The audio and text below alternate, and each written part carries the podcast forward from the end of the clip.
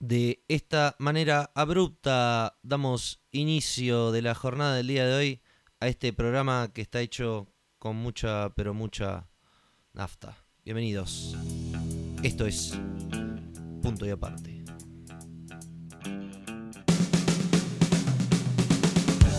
Los hombres crearon dioses y también gran ciudad, pero siempre tienen algo,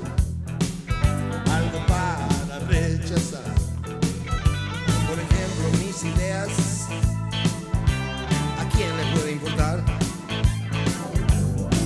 La verdadera importancia a ninguno se la dan. La lluvia sigue cayendo sobre un asfalto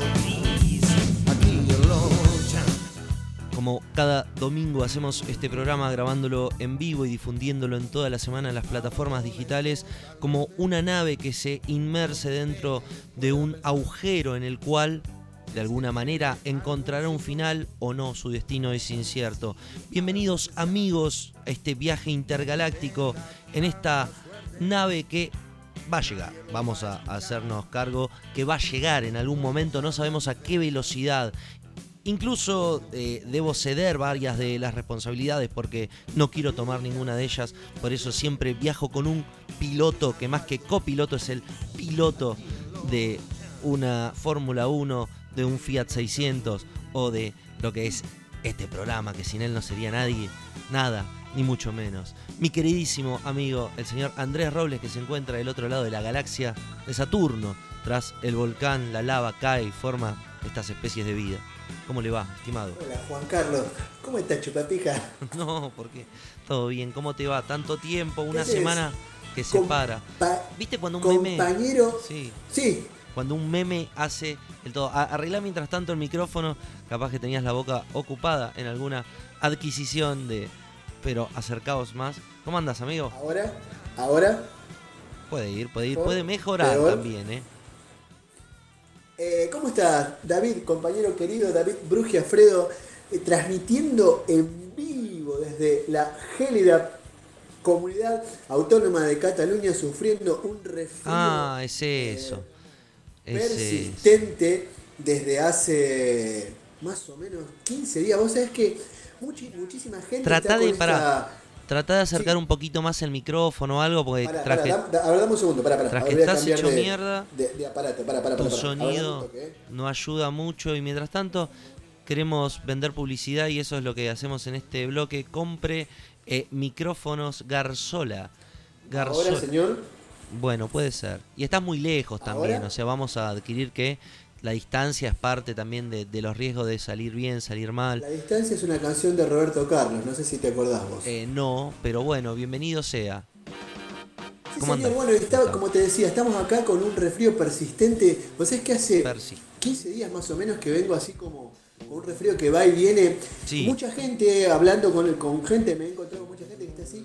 Y vos sabés que se comenta por ahí que estamos sufriendo, estamos teniendo como una especie de COVID atenuado de eh, que, bueno, la gente que está vacunada, la gente que ha, que ha- que ha tenido, en mi caso, las dos cosas, vacunado y he pasado el COVID, eh, aparentemente estamos, se, se dice por ahí, nada científico ni nada comprobado, como todo es así, ¿viste? como toda esta situación actual Pará. que te dicen... Vamos a "Sí, escuchar un tema, algo. eh, Dale, dale, a ver si podemos mejorar esto, dale, dame un toque. Bueno, mientras tanto, ¿qué tema? Sí, que se vaya. no, cuando algo sale mal lo, corremos a patadas. No. Eh, te cuento que esto es punto y aparte, un programa en el cual vas a poder escuchar en espacio 15 centavos o en anchor.fm barra 15 centavos. Sale toda la semana en espacio 15 centavos, que es donde se encuentran otros programas como Que se pudra, como Fama y Guita. Ya lo- los extrañamos los viernes, pero por suerte los podemos escuchar los programas. O Discos Tú, aquel falaz programa que de alguna manera te hacía escuchar un disco entero. Pero de los que seguimos estamos acá cabeza a cabeza mostrando un poco de lo que es la cultura que eh, tratamos de rescatar. Discos, eh, historias, entreves que pueden ir... He vuelto. Ahí suena, viste, con otra capacidad heroica. De He vuelto, sí señor. ¿Qué pasó? ¿Te sonaste la nariz? Ah, no, sé, no, no, cambié, cambié, no, cambié de micrófono, cambié de, de auricular. Pensé que unos más, modernos que tenían iba a funcionar. Esa es la prueba de que lo más moderno y lo más nuevo no siempre es lo mejor, señora. Así que usted que todavía sigue usando aceite esmeralda para las rodillas, sepa que quizás sea la mejor solución para que no le duela la rodilla cuando hace frío, como en este momento me pasa a mí. Claro. Vos sabés que encima. Y ahora se escucha bien, ¿no? Perfecto. Como, como, Bueno, como si salieras a la cancha en el Mundial 86, y, pero con un virulazo encima.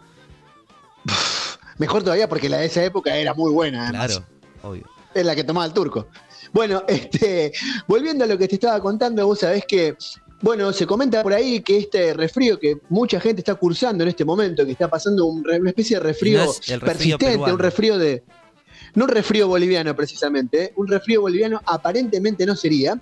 Eh, y mucha gente está pasando por este resfrío. Se dice que sería que nos estamos contagiando de nuevo, que nos hemos contagiado de nuevo de COVID, pero bueno, como estamos vacunados, eh, nos agarra así como en una especie de, De leve, mm, Un limbo. una especie de, de- sí, una especie de COVID tipo resfrío, ¿viste? Tipo Claro. resfrío, resfrío Un no COVID boliviano, pero En su fase Sí. Digamos. exactamente, un COVID medio maricón, ¿viste? Me- Medio que un COVID medio, ¿viste? Medio flaquito, medio claro. ¿Y qué me va a venir a buscar? Que venga, que La ban- venga. la que banda- digan, ¿El COVID está deconstruido? eh, ¿Por qué es el COVID? ¿No tendría que ser el COVID? ¿Sabés que ya, X? ya se planteó? Ya lo plantearon. No, mejor, de verdad, me lo está ¿Cómo diciendo. llamarlo? Si la COVID o el COVID. Y como, y bueno, es un debate bastante importante que se da en, en ciertas partes de, de Latinoamérica cuando se tiene que discutir el tema de eh, lo que está sucediendo, ¿no? Eh, alrededor del mundo. Me refiero a, a qué. Tantas cosas suceden alrededor del mundo. Nosotros tan solo hacemos un programa de radio una vez a la semana. Pero viste que este tema de la información que va, que hay elecciones en, en varias partes y, se siguen manifestando los mismos problemas ambientalistas, eh, de, de la alimentación y la gran cantidad de migrantes que van de un lado al otro sin encontrar un destino incierto. ¿Y, y a dónde van? ¿Qué es lo que están haciendo? Mira, hay- una crisis acá bastante importante con el tema de la migración. La mm, pared más, eh, o digamos, el- límite o la frontera más al oeste, al este de la comunidad europea es Polonia. Polonia limita con Ucrania, que ya es Europa del Este o es la, la ex Unión Soviética, y hay un conflicto siempre entre polacos y, y ex rusos, rusos o ucranianos. Bueno, una especie de debate que hay también entre ellos porque los ucranianos reniegan de ser rusos, bueno, etcétera, etcétera. Cuestiones que no. La cuestión es que hay un- una crisis migratoria ahí porque Polonia está recibiendo, eh, Sí. eh, Ucrania está mandando muchos inmigrantes que vienen, bueno, de Medio Oriente, muchos, muchos sirios y también africanos que están llegando por esa zona y están queriendo entrar. Y Polonia, que tiene un gobierno de derecha bastante, que está bastante al límite de quedarse o irse de la Unión Europea, está rechazando así como a, a los empujones, digamos, a los inmigrantes, no los está recibiendo, la comunidad europea eh, le pide ayuda a la comunidad europea para, porque hay una especie, la comunidad europea, no, establece una especie de cuotas por cantidad de inmigrantes ilegales que tiene, o sea, cantidad de inmigrantes que vienen de, bueno, de África o de los países este, del Magreb o, de, o a- también ahora de Medio Oriente. Entonces, se está planteando una discusión seria sobre eso. La comunidad europea está como planteándose qué va a pasar con todo eso. Obviamente, lo que est- esto genera a su vez muchas posturas muy extremas, como posturas de ultraderecha, partidos de ultraderecha que aparecen aprovechando este momento, digamos, para reivindicar discursos de hace 100 años, ¿no? O sea, los inmigrantes nos quitan el trabajo, etcétera, etcétera. Sí, claro, bueno, es lo que sucede, es algo cíclico también esto, ¿no? Entonces la cuestión es que ahora Europa se está debatiendo, eh, está debatiendo esa cuestión de sobre qué hacer con la inmigración, porque es un fenómeno que, a ver, primero que es imparable, o sea, eh, por ejemplo, hay países que aplican eh, la, la, mm, la- la doctrina de eh, pie en tierra, los suben de vuelta a un barco y los mandan Claro. de nuevo a su, a su país. Eh, se establecen cuotas también, por ejemplo, España tiene establecidas cuotas con Marruecos, donde, de donde vienen muchos de los inmigrantes, de la principal inmigración que llega acá a España es marroquí, la que llega a Francia es argelina, la que llega a Italia es Libia, toda la costa del Mediterráneo, digamos, del lado de África, tienen, digamos, sus destinos. Este, y bueno, también por, por acá, por España, entran muchos afri- africanos de la África negra, digamos. ¿Cómo? Argentinos de manera ilegal. Lo que sucede, no, lo- ¿sabes lo que sucede? Que hay, hay em, eh, particularmente España e Italia, tienen como una visión, a ver, y hasta la misma derecha lo plantea. Supuestamente, mm, la, inmigración latinoamericana es la inmigración natural a la que Europa, que, que la Europa que colonizó Latinoamérica, eh, particularmente España y también en menor medida eh, Italia, tienen una visión un poco más piadosa respecto de que los, a ver, dicen, si se va a llenar de inmigrantes, porque además de hecho lo necesitan, porque ahora, por ejemplo, salió hace poquito un informe por el tema de la, de la natalidad acá en España que está teniendo una natalidad negativa, o sea que cada vez hay menos, cada vez la gente tiene menos hijos, de hecho ya hay parejas que no tienen hijos, Lo que pasan la sale. edad. ¿Cómo? Lo caro que sale. Sí, y además la gente acá tiene otra visión, ¿viste? Quiere, no sé, viajar. Tomar cuando todavía es como un res, claro, es como un resabio de lo que era la época del estado de bienestar. Cuestión que, bueno, respecto la a la playa en inmigración de países, de los países latinoamericanos, como también, por ejemplo, lo hace Francia con sus ex colonias de ultramar, ¿no? Eh, como lo hace Inglaterra con sus ex colonias. Respecto de esos, eh, y particularmente acá en España, que es lo que más conozco, pues también sé que en Italia pasa, se con, particularmente con Argentina. Che, si había una la posibilidad de ir Sí. para allá, ya fue. O sea, No, no, no, los latinoamericanos dentro, es más, de hecho, se, van a, hasta los partidos de derecha plantean la posibilidad de que los únicos que entren y que puedan quedarse acá sean los latinoamericanos, bueno, pero con, son la- con la como política naturalmente los, de los viajes en cuotas que se acaba de derogar. bueno, claro, pero eso es una cuestión económica, Sí, no una bueno, cuestión ¿y qué- qué de, querés? de política migratoria de Europa. No es filosófico o jurisprudencial todo. Se trata de la guita, hermano. sí, Esto obviamente. eh, no es por guita, pero tiene un tiempo récord. Y en el ¿Vos tiempo querés de- verguita? ¿Vos querés verguita? Eh, para vos no hay mejor que la mía. Bueno, ¿qué vamos a ver en el o programa? querés, o querés vergota. ¡Cacho! ¿Qué vamos a ver en el programa de hoy? Bueno, en el programa de hoy no vamos a ver nada, en realidad vamos a escuchar Ya, las siempre digo lo mismo, locuras de este par de, de, de sabandijas que somos nosotros, de este par de jóvenes, jóvenes de espíritu, ¿no? Que creemos todavía en que la música puede transportarnos a otro lugar y de hecho así lo hace. Y vamos a tener nuestras secciones características que básicamente versan sobre música. ¿Te diste cuenta que Y sí, música y boludeces que hablamos, viste? Eh, El no hay mucho más 70% tampoco en la vida. boludeces y el otro resto lo llenamos con música, música, música. Exactamente. Vamos a tener la sección Lágrimas de Mache No Binaria, ahí donde nos ponemos, nos sacamos la coraza del macho latino, hombre de pelo en pecho. Por ahí usaron muchas veces ese tema para llorar, para andar en moto desolado, eh, mirando y escuchando. Y la música forma parte de la vida. ¿Cuántas veces entraste a un salón de casamientos o cumpleaños de 15 con esos temas que uno llora y se emociona?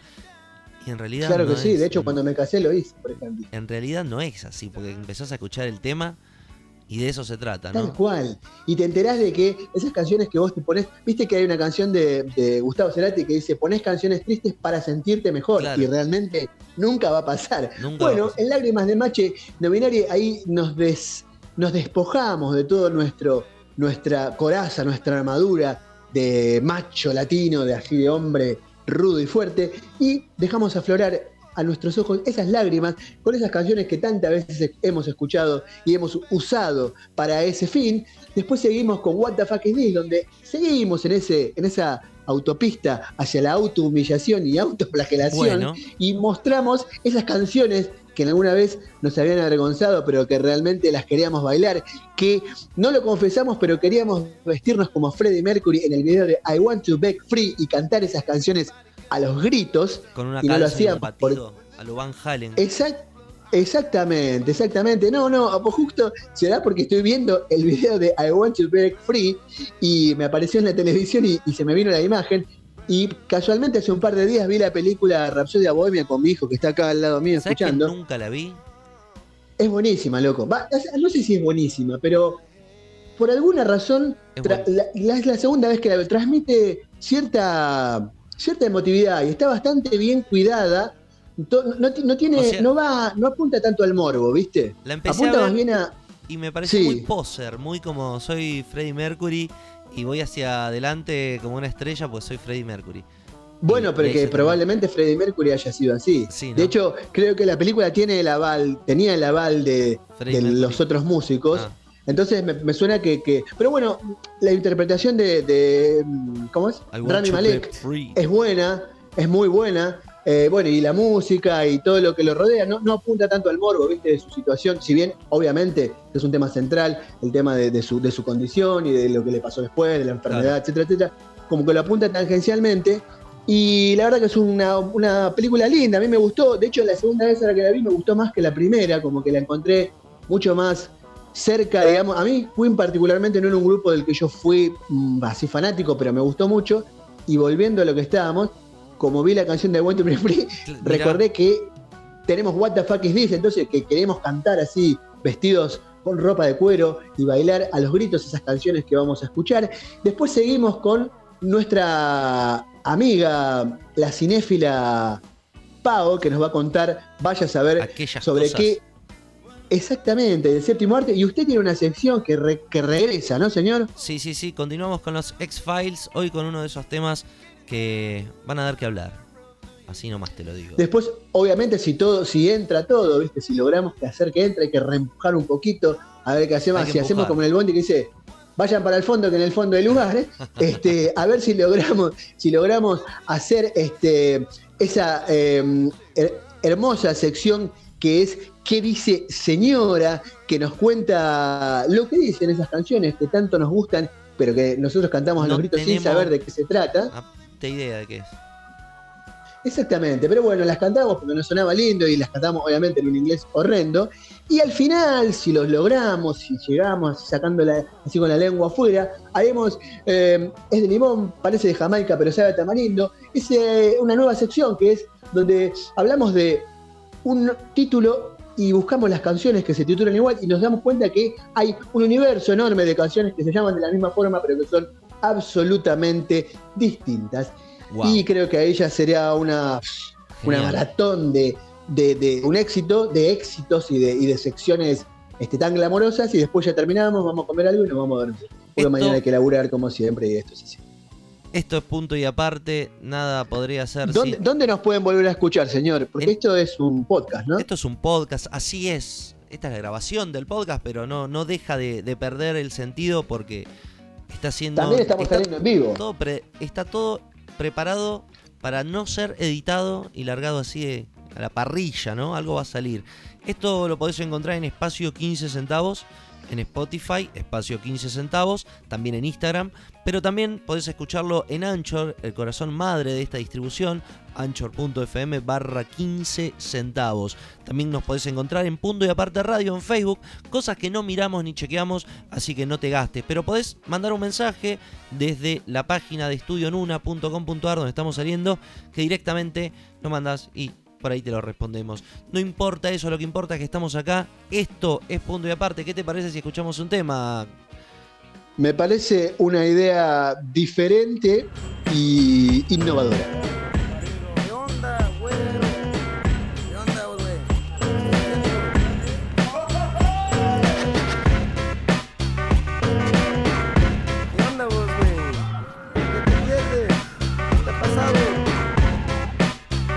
The vegetable man in the vegetable van with the horn that's honking like a mariachi band. In the middle of the street, people gather around. Put the dollar, dollar, dollar in the can. I wait, K on the TJ Cowboys hang around. Sleeping in the sidewalk with a Burger King crown. Never wake them up.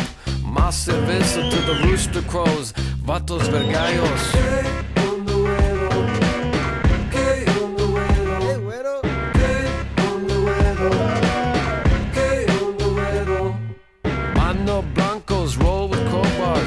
Rancheros on cheap guitars, abuelitas with plastic bags, walking to the church with the Spanish candles. Billy Borracho says, Que putas, andale your popsicle's melting. Run, better run, do run, run.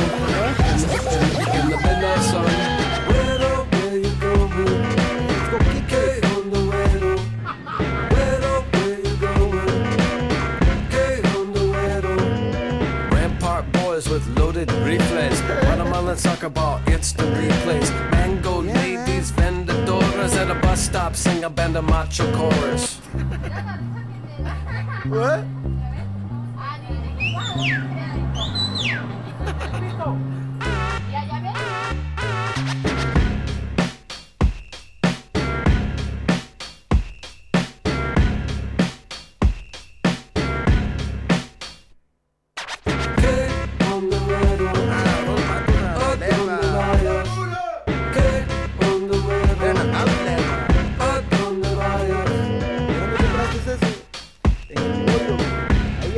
Pico. La Pico y Vermont. Ey, vamos a jugar fútbol ahí en el Griffin Park. ¡La locura! Yeah, now I'm going to LACC, man. I'm taking a ceramics class.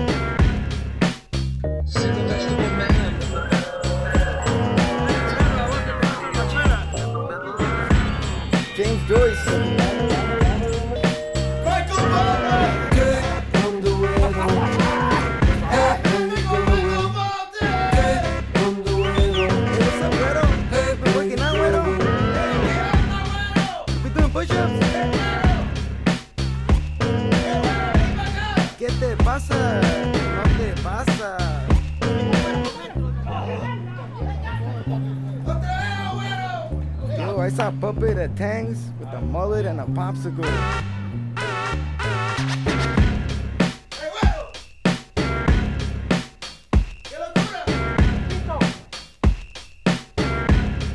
Hey, güero. Yeah, bro.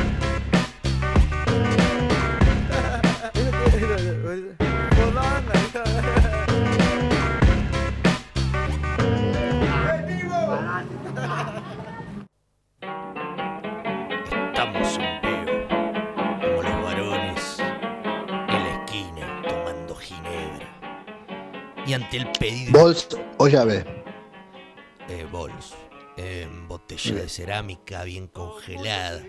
Y cuando llego a casa todo tambaleando, abro la puerta como puedo, porque los hombres volvemos borrachos a nuestras casas. Y nos dice esta ingrata, ¿de dónde viniste? Ahí nomás, saco la navaja con la que me afeito y me peino. ¿Y qué hago? La meto en el bolsillo, porque a las mujeres no se les debe hacer nada. Así que compartimos de este club de varones. ¿Esto qué se llama? Si los pastos conversaron ¿Cómo esa se llama? pampa Lágrimas de mache no binari. Así es. Donde sacamos el corazón para adentro. Esas tripas que nos conmovieron durante tiempo.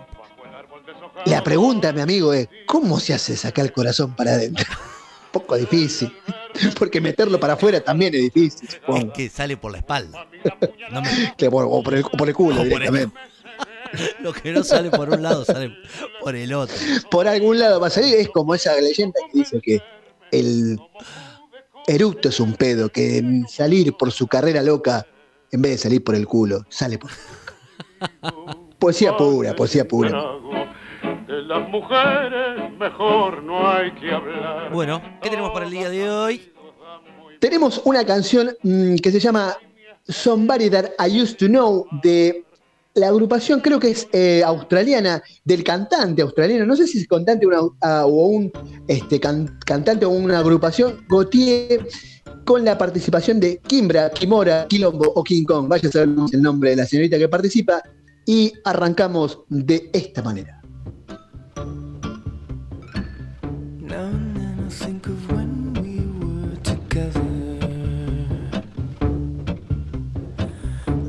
Said you felt so happy you could die. I told myself that you were right for me, but felt so lonely in your company. But that was love and it's an ache still remember. Cortame la música.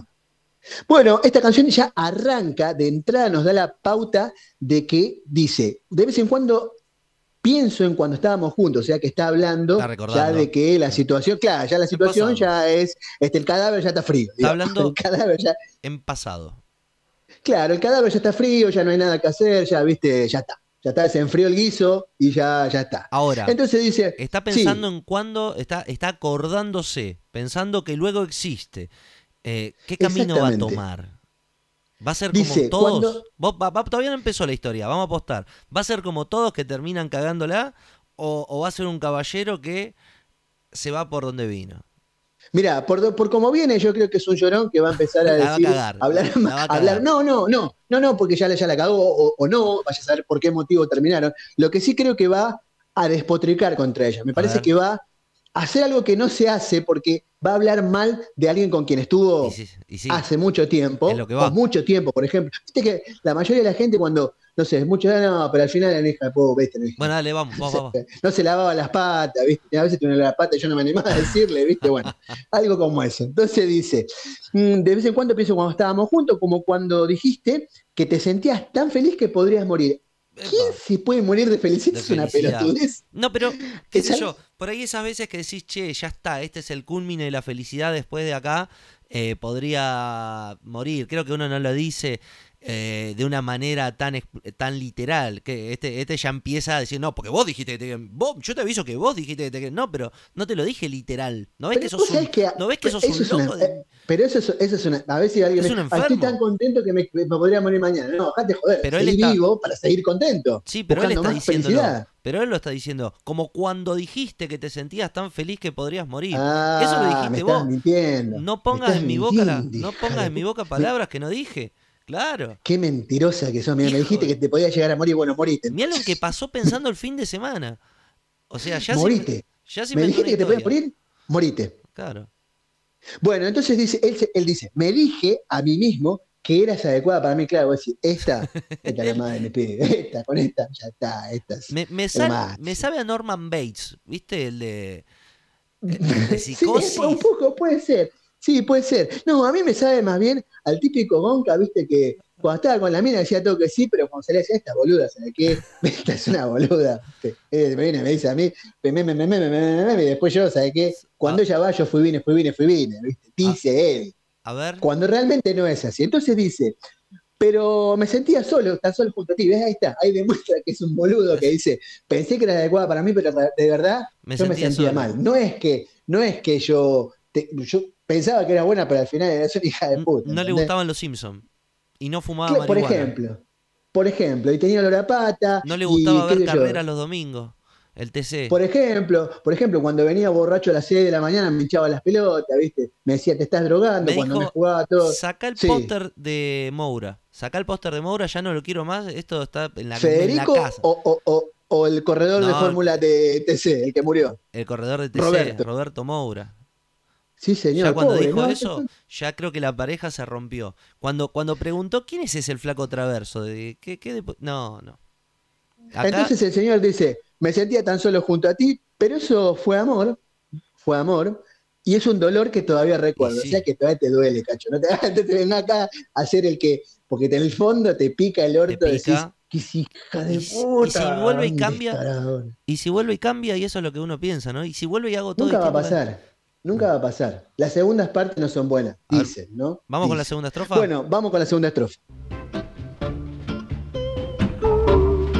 La música por parte de. Mm, de la banda, no sé, de quién, quién tocará cada cosa. No, pero muy, muy psycho. You can get addicted to a certain kind of sadness. Like resignation to the end,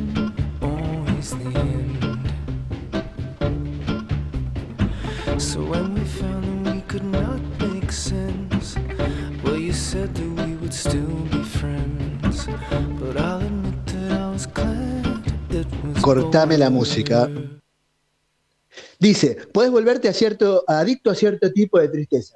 Eh, sentirte como- bueno, eso en realidad es bastante cierto. Cuando uno está como el orto, en general, viste que las, cuando uno está como el orto en una relación de pareja y no, no sale de ahí, la cosa se retroalimenta. Y esto es fuera de broma, se retroalimenta, se retroalimenta y cada vez es peor, pero a la vez uno como que está buscando todo el tiempo el combate. No sé si, viste, yo he visto situaciones y las he vivido personalmente y eso pasa. Es como Entonces una dice- retroalimentación de. es como un círculo, el- de un un dolor. círculo vicioso. Te haces adicto al dolor. Exact- exactamente. Entonces dice, como resignación al final, o sea, como un- uno que se resigna de que es el final, pero no quiere. No dice, quiere siempre al final.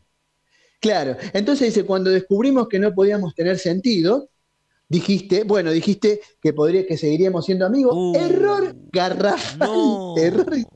¿Y se lo creyó el boludo? Sí. Bueno, pero después dice, no, porque dice, pero admito que me alegré de que todo hubiera terminado. Porque eso es también Sí. algo que uno Después de dos que- años que la iba a buscar. No, después, a o después de muchos años, porque el- en el, el momento de la ruptura por ahí es doloroso, pero al final, cuando uno lo, y esto hablando en serio, ¿no? Pocas veces en la vida, cuando uno está fuera de, de esa relación en la que estaba inmerso en la vorágine esa de, de la discusión, de la pelea, y parece que estoy hablando como haciéndome el psicólogo, pero hablo de mi experiencia personal. Cuando uno ya está a cierta distancia de eso y lo puede ver con cierta frialdad, Claro. digamos, ya está más frío, dice, me alegré de que tú hubieras terminado, y eso es cierto, a veces decís, ¿por qué seguí tan, la- por qué le di tanto, ¿Por qué tiempo a eso? Claro, por ahí tendría que haberme ido antes. Y en cierto modo el pibe por ahí, por ahí es medio boludo, porque la verdad hubiese cortado antes, hubiese ido de gira, hubiese salido con los amigos, o no, hubiese encarado su vida de otra forma, y por ahí, El, también viaje, por ahí es que, el viaje a Gessel que no hizo.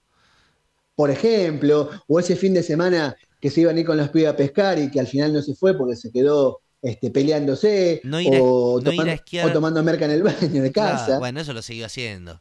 Por eso se, Sí, separó, por eso se fue el amor. Por eso se la, la de estribillo, por favor.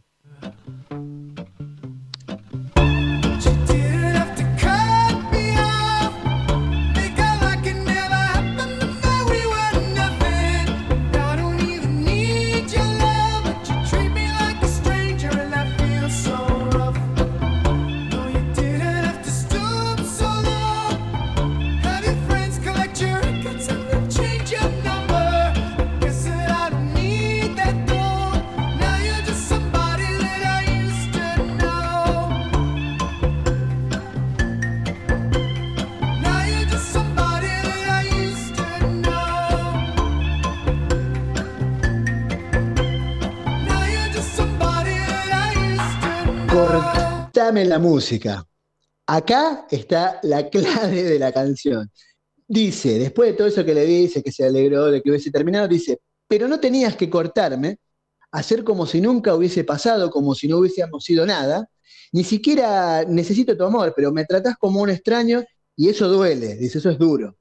No tenías que actuar tan bajo, hacer que tus amigos vengan a buscar tus discos y cambiarte de número, cambiar tu número, aunque supongo que no necesito eso, no necesita ni los discos, ni tener el número, ahora sos solo alguien que solía conocer. Ahora sos solo, y le repite varias veces. Porque eh, uno, ese, ese, ese momento de decir, bueno, se cortó y se cortó para siempre, no lo vamos a ver nunca más con alguien que por ahí estuviste mucho tiempo, y por ahí ver como una persona extraña a alguien con la que tuviste una relación familiar o de, sí, de, convivencia quizás, es bastante difícil. No sé si, si ¿qué pensás vos de esta, de esta estrofa, de este estribillo? ¿Hola?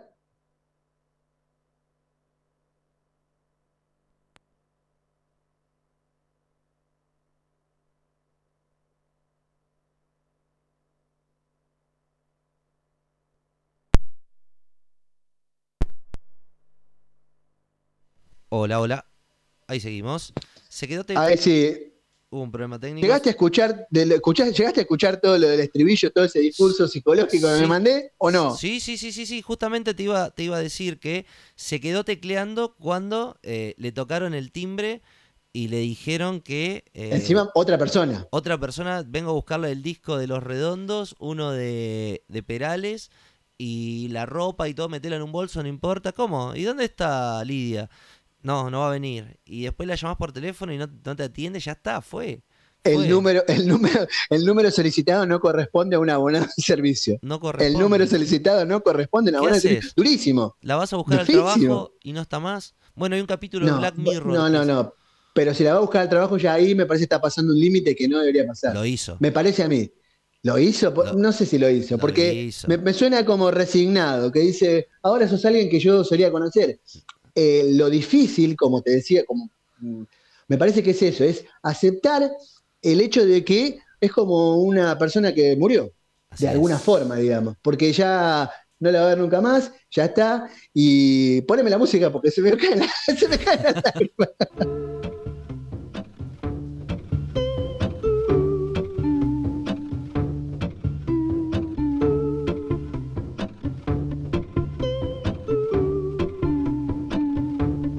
Ahora canta ella, ¿eh?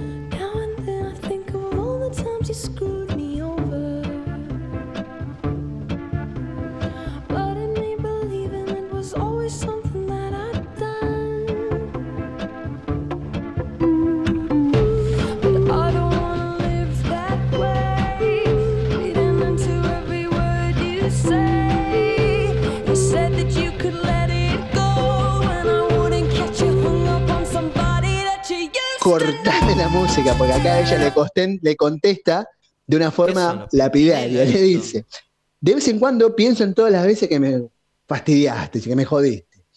Me hiciste creer que siempre era por algo que yo había hecho, le dice ella. Y no quiero vivir así leyendo cada cosa que vos decís. Claro, el chabón le decía, no sé. Y Mirá, que- y- estoy borracho. hacía, Por tu culpa, hija de puta. Y pum, tiraba el vaso contra. ¿Qué hiciste? ¿Qué hiciste? Claro, o no, le decía, "Ah, pero vos, pero era tan difícil, ¿viste cuando no hace alguna bola? Era tan difícil. Esta Y la mina se queda mirando. ¿Cómo? Esta comida. Claro.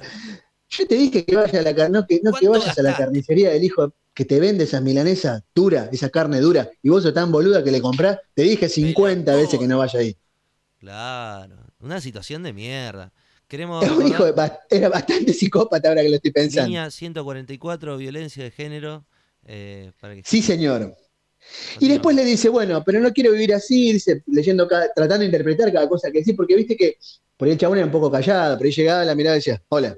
Y se metía, viste, hola, pum. A y ver. entraba, viste, así. Era como una relación de Luisa Culioc y Arnaldo André, eh, que se cagaban a cachetazos. Por ahí- no, no creo que llegaran a tanto, era esa relación tipo como, viste, ¿cómo te fue en el trabajo? Y ella le decía, hola, ¿cómo te fue en el trabajo? Le decía ella. Y él, ¿y a vos cómo te parece que me fue? Y se metía adentro, ¿viste? Una serie de Darío Vittori. ¿Cobraste? Sí, cobré. Pum, se metió. Escúchame, ¿vamos a la casa de mi vieja el sábado? A la de tu vieja. Ah. Y va a estar Se tu metió hermano. el Va a estar tu hermano ese, ese, es el drogadicto ese. Le ese drogadicto que me, ah, aparte me debe plata. Me debe plata. Y no me la pagó todavía. Está haciendo el boludo.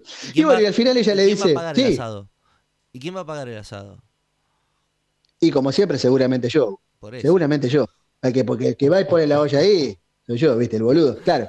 Seguramente tu mamá que dice siempre ese drogadicto, ese melenudo que tiene olor a chivo cuando me ve venir, pero después, bien que cuando hay que pagar el asado, soy el yernito, ¿no? Hija de puta. Qué vieja hija de Qué vieja. Y bueno, qué vieja de mierda. Bueno, y la cuestión que después él repite lo mismo, decía, lo mismo que ya dijo, dice, no tenías que cortarme, Claro. largame la música y así vamos cerrando, porque después repite siempre lo mismo.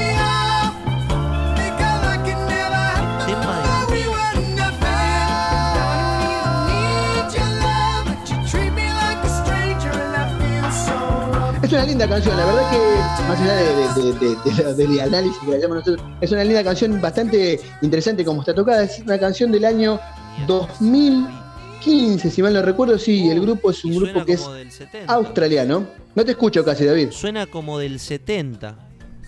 Sí, Suena tiene un sonido bastante retro, pero, pero la- la- suena bastante, bastante bien. Bueno, Bueno, digamos que de todas las que hemos escuchado, esta es bastante seria, ¿no? Bastante cercana a una situación real. eh, Eh,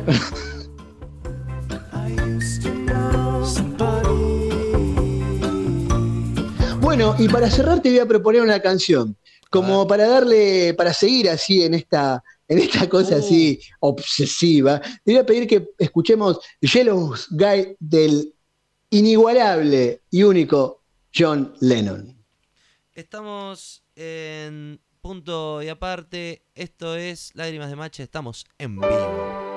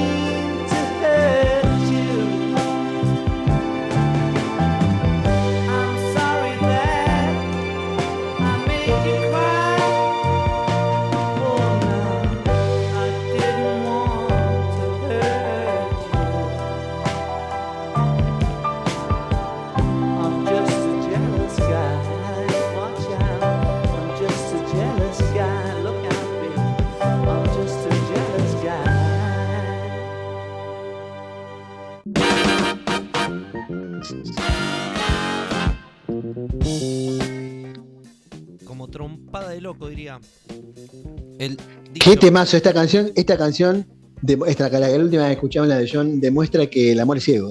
no hay una prueba más evidente que el amor es ciego que esa canción, ¿no? Bueno, y en la cual él justamente se redime. So- Solo fui un tipo celoso. ¿Ya la habíamos hecho esta canción? Sí, sí, no, no, la habíamos escuchado alguna vez cuando hablamos de Plástico Novan, ¿te acordás? Hicimos un, un ese otro disco en la pared, creo que fue. no? Claro. Bueno, era- Eh, estuvo bueno el análisis. Gran tema. Bastante serio, ¿eh?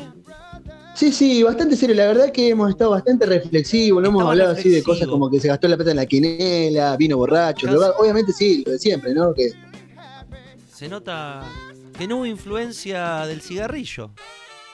Exactamente, el cigarrillo es loco. Ese cigarrillo tan loco. Bueno, ¿con qué vamos? Con What the Fuck This, esa sección en la cual alguna vez nos hicimos cargo de que escuchamos otra música en la cual nos define. Sabemos que, bueno, tanto Andrés como yo siempre hicimos el rock, eh, siempre hicimos el rock, siempre hicimos música de- del estilo rock, ¿no? Lo que es sus variantes, con, con lo que ello conlleva. Somos de una época en la cual el rock se vivía, se vive, hoy ya no sé si tanto, debido a, a- a la falta de interés de que va a tener una persona en, en, no sé, acudir a todo, a todos los arquetipos que tiene ser un rockero, no ser rebelde al sistema y bancársela, porque esa es la otra parte. Sí, también creo que igual eso que es, ahí, mira, diste, diste en una, una tecla interesante de respecto de, de ser rockero, de ser rebelde al sistema. Me parece que el rock ya se ha incorporado ¿Y al trabajás? sistema. En Creo que está den- dentro del sistema. Entonces, eso es por ahí hace- ha hecho que haya perdido por interés de, la, de las Claro. generaciones nuevas que buscan algo más contestatario, más rebelde y que va por otro lado. Bueno, lo que hablamos siempre, ¿no? Duki y todas esas cosas. Claro. etcétera, toda esa música que le dicen música urbana. Me parece que el rock como que se met- ya está, es parte del establishment. No sé si cuánto, pero me parece que ya es bastante más parte del establishment. Como que es algo como que el tango, como yo te siempre te decía, te dije varias veces, como que era lo que era el tango en nuestra época respecto a nuestros viejos, ¿entendés? Algo que era parte del sistema, algo que ya, y que nosotros lo despreciamos, por ahí o no cuando- le dábamos. Y cuando lo deconstruimos nos dimos cuenta de los temas que también escuchábamos y salieron a la luz. Abrimos un cajón, un closet, y como un arcoíris brotaron bandas y bandas y bandas que habíamos escuchado. Como la dictadura leer el diario de Ana Frank o el manifiesto comunista, nosotros escuchábamos esos temas. Y bueno, hoy lo compartimos con ustedes en What the Fuck This, eso que habríamos dicho en otra ocasión, ¿qué mierda es esto? ¿Qué trajiste? ¿No podés escuchar esto? ¿Tenés este disco? Bueno, hoy los compartimos con ustedes. Bueno, igualmente este- estas, las canciones con las que, por lo menos la que la primera que va de mi parte, y creo que la segunda también, no son tan antiguas, no son de, de las que tuve que ocultar, sino son más bien de una época, diría época sí. actual. Una de las dos tenés que ocultar.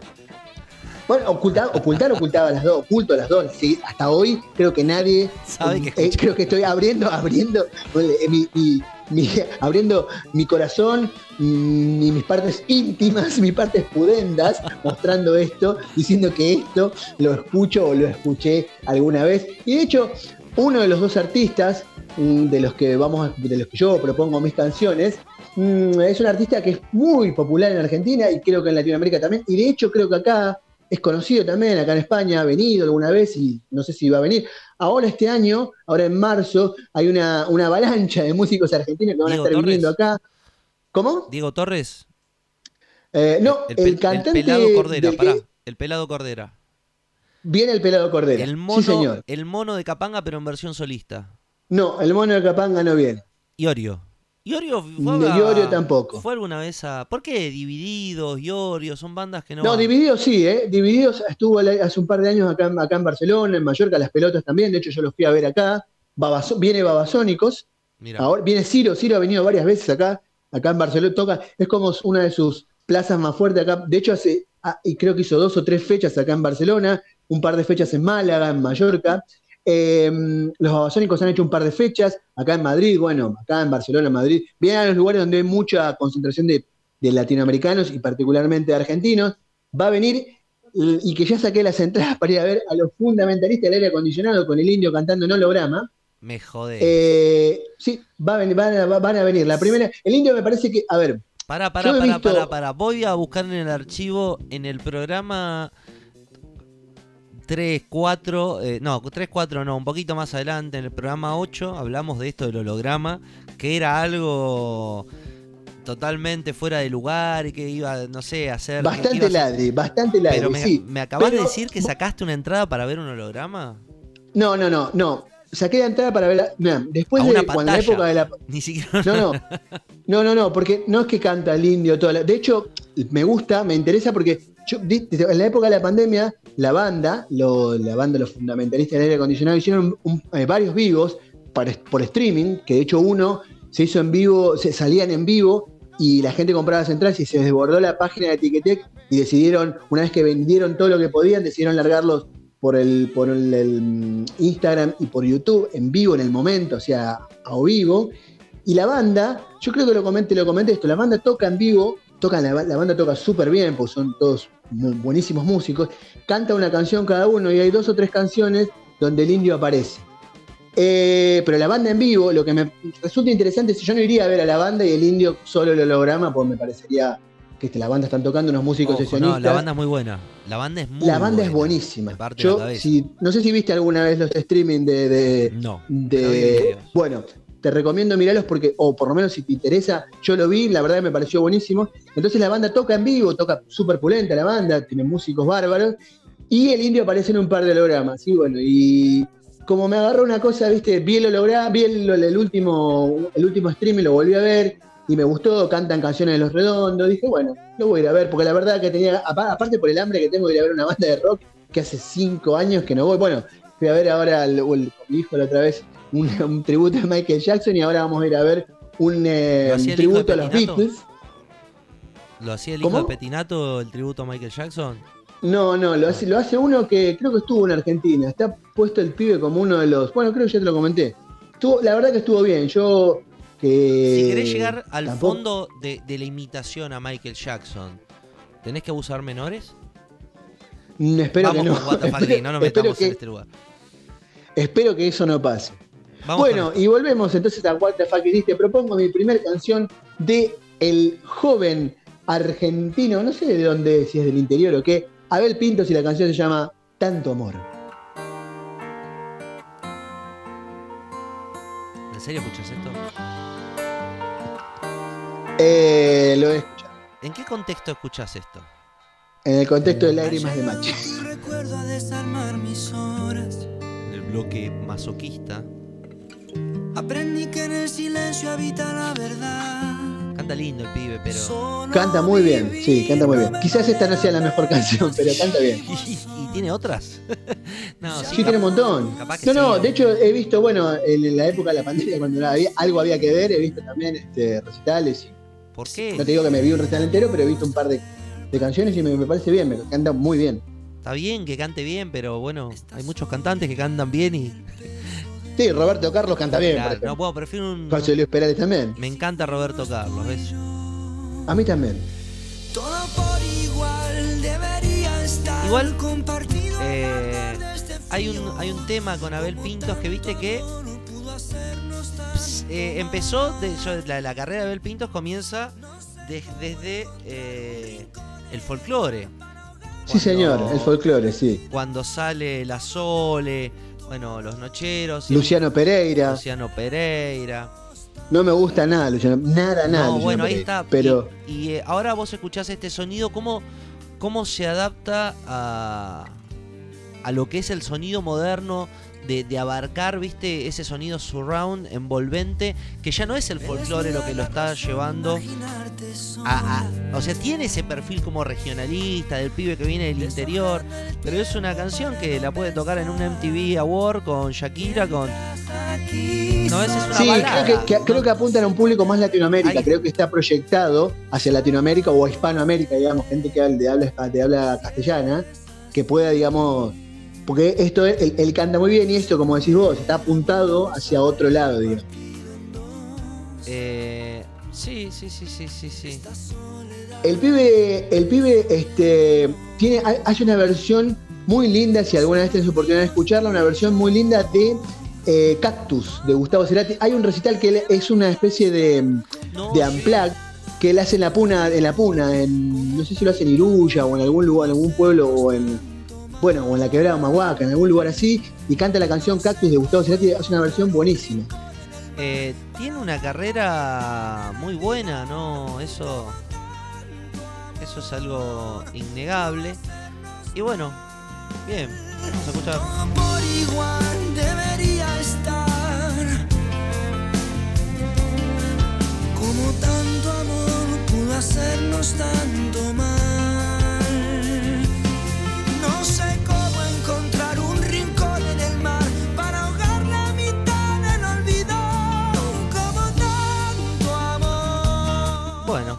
Está bien. Bueno, Ponele. Es what ponele, sí. Es what the fuck. Yo te, sí. te traigo algo eh, del año 2004. Algo viejo que apareció Algo viejo, yo ya era un hombre grande en Un esa hombre grande. Eh, aparecen de una manera desafortunada a, a. Ya se escuchaba, pero quizás una banda proveniente de Ramallo tras la eh, masacre, eh, tras el robo y masacre por parte de la policía y los grupos comandos a, un- a una banda de delincuentes. eh, surge el nombre de Ramallo y surge esta banda que comienza a formar parte de las radios y los videoclips con un detalle particular. Su cantante tenía unos anteojos que asemejaban a un insecto molesto en las épocas de verano. Uh, la mosca, acá acá es súper conocido.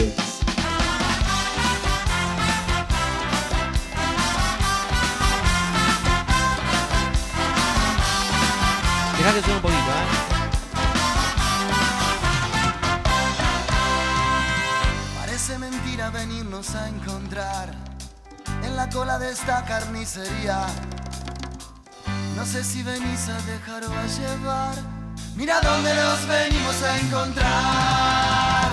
El mundo es un pañuelo Bueno, yo los conocí con este tema y me encantó la banda, la verdad. En el 2004 formaba parte de esta colección de bandas de fiesta como Los Auténticos, como, bueno, eh, esta banda, estaban los de, los, los de Kimono, ¿te acordás? Eh, ¿Quién eran los de kimono? los de Kimono, los chinos que cantaban Morrissey, ¿sabes? Ah, los, los parraleños. claro. Formaba parte de, de- de un folclore de... Sí, también coincide con toda una cosa que, una reivindicación, una especie de reivindicación que había con las series de polka, toda una cosa de la reivindicación de algo bien urbano, Urbano, bien- no urbano, rural. sino más No, bien rural no. barrial, ¿viste? Bueno, después la banda ganó prestigio, o sea, prestigios que lo conocieron mucho, que eh, pudieron tener acceso a dinero, horas de grabación y sacaron ya cosas horribles como esto, esta música. Eh, Uh, yo, lo- ¿sabes que los vi en vivo en un en la costa una vez? A mí me parecieron siempre, o sea, me parecieron como que era muy difícil para mí escapar, o por lo menos que estas bandas se escaparan a que la comparación con la mejor banda de este estilo que los auténticos decadentes. ¿eh? Entonces como que todas me parecían muy berretas comparadas con los decadentes. Con Pero bueno, decadentes. sí, está bien. Sí, está bien, digamos, como que como que lograron imponerse a pesar de eso, porque era muy difícil por ahí, ¿entendés? En España- Escaparle a eso, decir, "Eh, esto como los decadentes. allá la revientan estos, ¿no? Acá son, sí, sí, acá suelen- son, son conocidos. Y de hecho, bueno, la canción esa para no verte más, acá es una canción bastante así representativa, digamos. de- ¿entendés? ¿Qué sé yo? A mí. mm, ni, digamos. No me gusta. La banda, en general, las canciones están tan inteligentes, las letras. Pero a mí no me gusta como canta el tipo este. No, no, no puedo. Me da esa voz como algo forzado. No sé, no, no le puedo, no le puedo encontrar la vuelta. Es que no es un personaje como lo escucho, ahí está, no, nos adecuamos a Claro. Cucho, al perro viejo. o- o el mono, o el o el mono de mono, capaz. Ahí está. No, no es genuino. Que vos decís, no cantan bien, no son así unos grandes cantantes, pero tienen tanta personalidad, Claro. tanto carisma, que, o por ejemplo, Mati, Mati Calegari, ¿entendés? Claro. Que vos los ves, viste, y decís, eh, este tipo, si agarra una Tiene guitarra en un asado, vos podés encontrar 50 locos como esto en un asado, hay- viste, este no cantando ca- canciones. No me cae bien. Cuando, Pero- cuando le querés caer bien a todo el mundo, cuando abarcás un público que es universal, que vas a todos los programas de televisión, que cantás, que aprovechás todos los momentos que te da la tele y la fama, no hay que aprovechar todos los momentos. Hay que saberse ¿Vos guardar. decís que no? también. ¿Vos decís que no? No, hay que saberse guardar. Vos sabés que yo no estoy de acuerdo con eso. Cansás. Ahí, ahí diciendo con vos. Aburrís. Yo creo que. No, pero si tenés la oportunidad. Mirá los porque esto Simpson. es como ser un jugador de fútbol. Me parece que es muy efímero, muy Pero- difícil llegar. Y pero tenés que tener calidad también, o sea, tenés que ofrecer algo. Bueno, lo que te, lo que supongo que lo que te mantendrá en el tiempo vigente a lo largo del tiempo es la es eso, es la, La calidad, por ejemplo, de los, Vamos- decadentes vamos o con. Bueno, vamos con la próxima canción. Esto también es algo que yo lo vi como lo viví como un fenómeno adolescente, me parecía bastante pobre y triste. Después el cantante se reveló así como una especie de rockero rebelde, nunca rockero entre comillas. No, no Pero canta bien, tampoco lo vamos a negar, tiene una superproducción. La la canción una. se llama Sorry Sí. y es Justin Bieber. Y pedilo de antemano. No, no califica, te saco. ¿Sabes qué? Roja directa. Acá, ni La barrio. acepto, la acepto, sin, la acepto sin, sin protestar. No escuchás esto, dijiste, tengo que poner un tema. Porque es agradable, es escuchar, Es agradable, brother. Tampoco ¿no? vamos a ser tan cerrados. Cambie, a ver, cámbiame la, cámbiame la radio. Cámbiame la radio, la, la, La 100. la 100. Poné, sacame la 100, la Disney. ¿Por qué? No, no, no. Vos sabés que yo a este pibe lo he escuchado en cantar Este pibe así pelado, digamos, así, sin tipo amplado, así. Canta bien, ¿eh? No es que es, Ya es sé. solamente arreglo, autotune ni nada de esa movida. ¿eh? acá es- esto es re autotune. Re autotune. No, no, no, pero yo te digo que lo he visto cantar en vivo, así, sin autotune, sin nada, desfojado así con una guitarra y canta bien. Se hizo el Charlie García, no le dio la nafta, terminó con juicio, le secuestraron. Porque el tema acá es venir, como hizo Axel Rose, que dijeron que prendió fuego la bandera argentina, que, que escupió, que pero el tipo vino, dio dos shows después, de, dos shows históricos. Este Salame vino, se fue a un bar, que estaba ¿Qué, re- qué hizo ahí? ¿Qué hizo en Argentina? Sí, ¿no? Hizo quilombo. Hizo quilombo, le pegó a un periodista, o sea, está en juicio. Todo el equipo de sonido se lo incautaron en la de acá. Hasta que no venga a declarar eh, su situación legal, no puede venir. Vos sabés lo que le debe importar a ese equipo de sonido guita que No, es como decir, el tema- ¿qué? Te- se me, claro. me olvidó un cable, como cuando uno se olvida un cable, viste, que hacía ruido en un recital, no volvés a. Bueno, si uno lo volvía a buscar porque no tenía otro. Yo sé que en, en el stage de sonido, eh, por ahí a él le chupa un huevo, pero al sonidista no. Porque a veces uno tiene, no, no pasa por lo que sale el equipo, sino por el equipo. Y hay sonidistas que, que son muy puristas y tienen un equipo de sonido preparado por ellos. O sea, que por un pendejo maleducado eh, te quede todo detenido. Que ya no es un pendejo, porque Que es un tipo de más de pendejo. 30 años. Al que ya no es ningún niñito. Yo le digo, yo que me importa tres carajos, andá y traeme la consola. Andá y traeme la Te consola. compro, pensé lo que te dice, te compro 10. No, Tomá. no. Saca, mete la mano en el bolsillo, dice, toma, comprate 30. Anda, no me hinches más la pelota.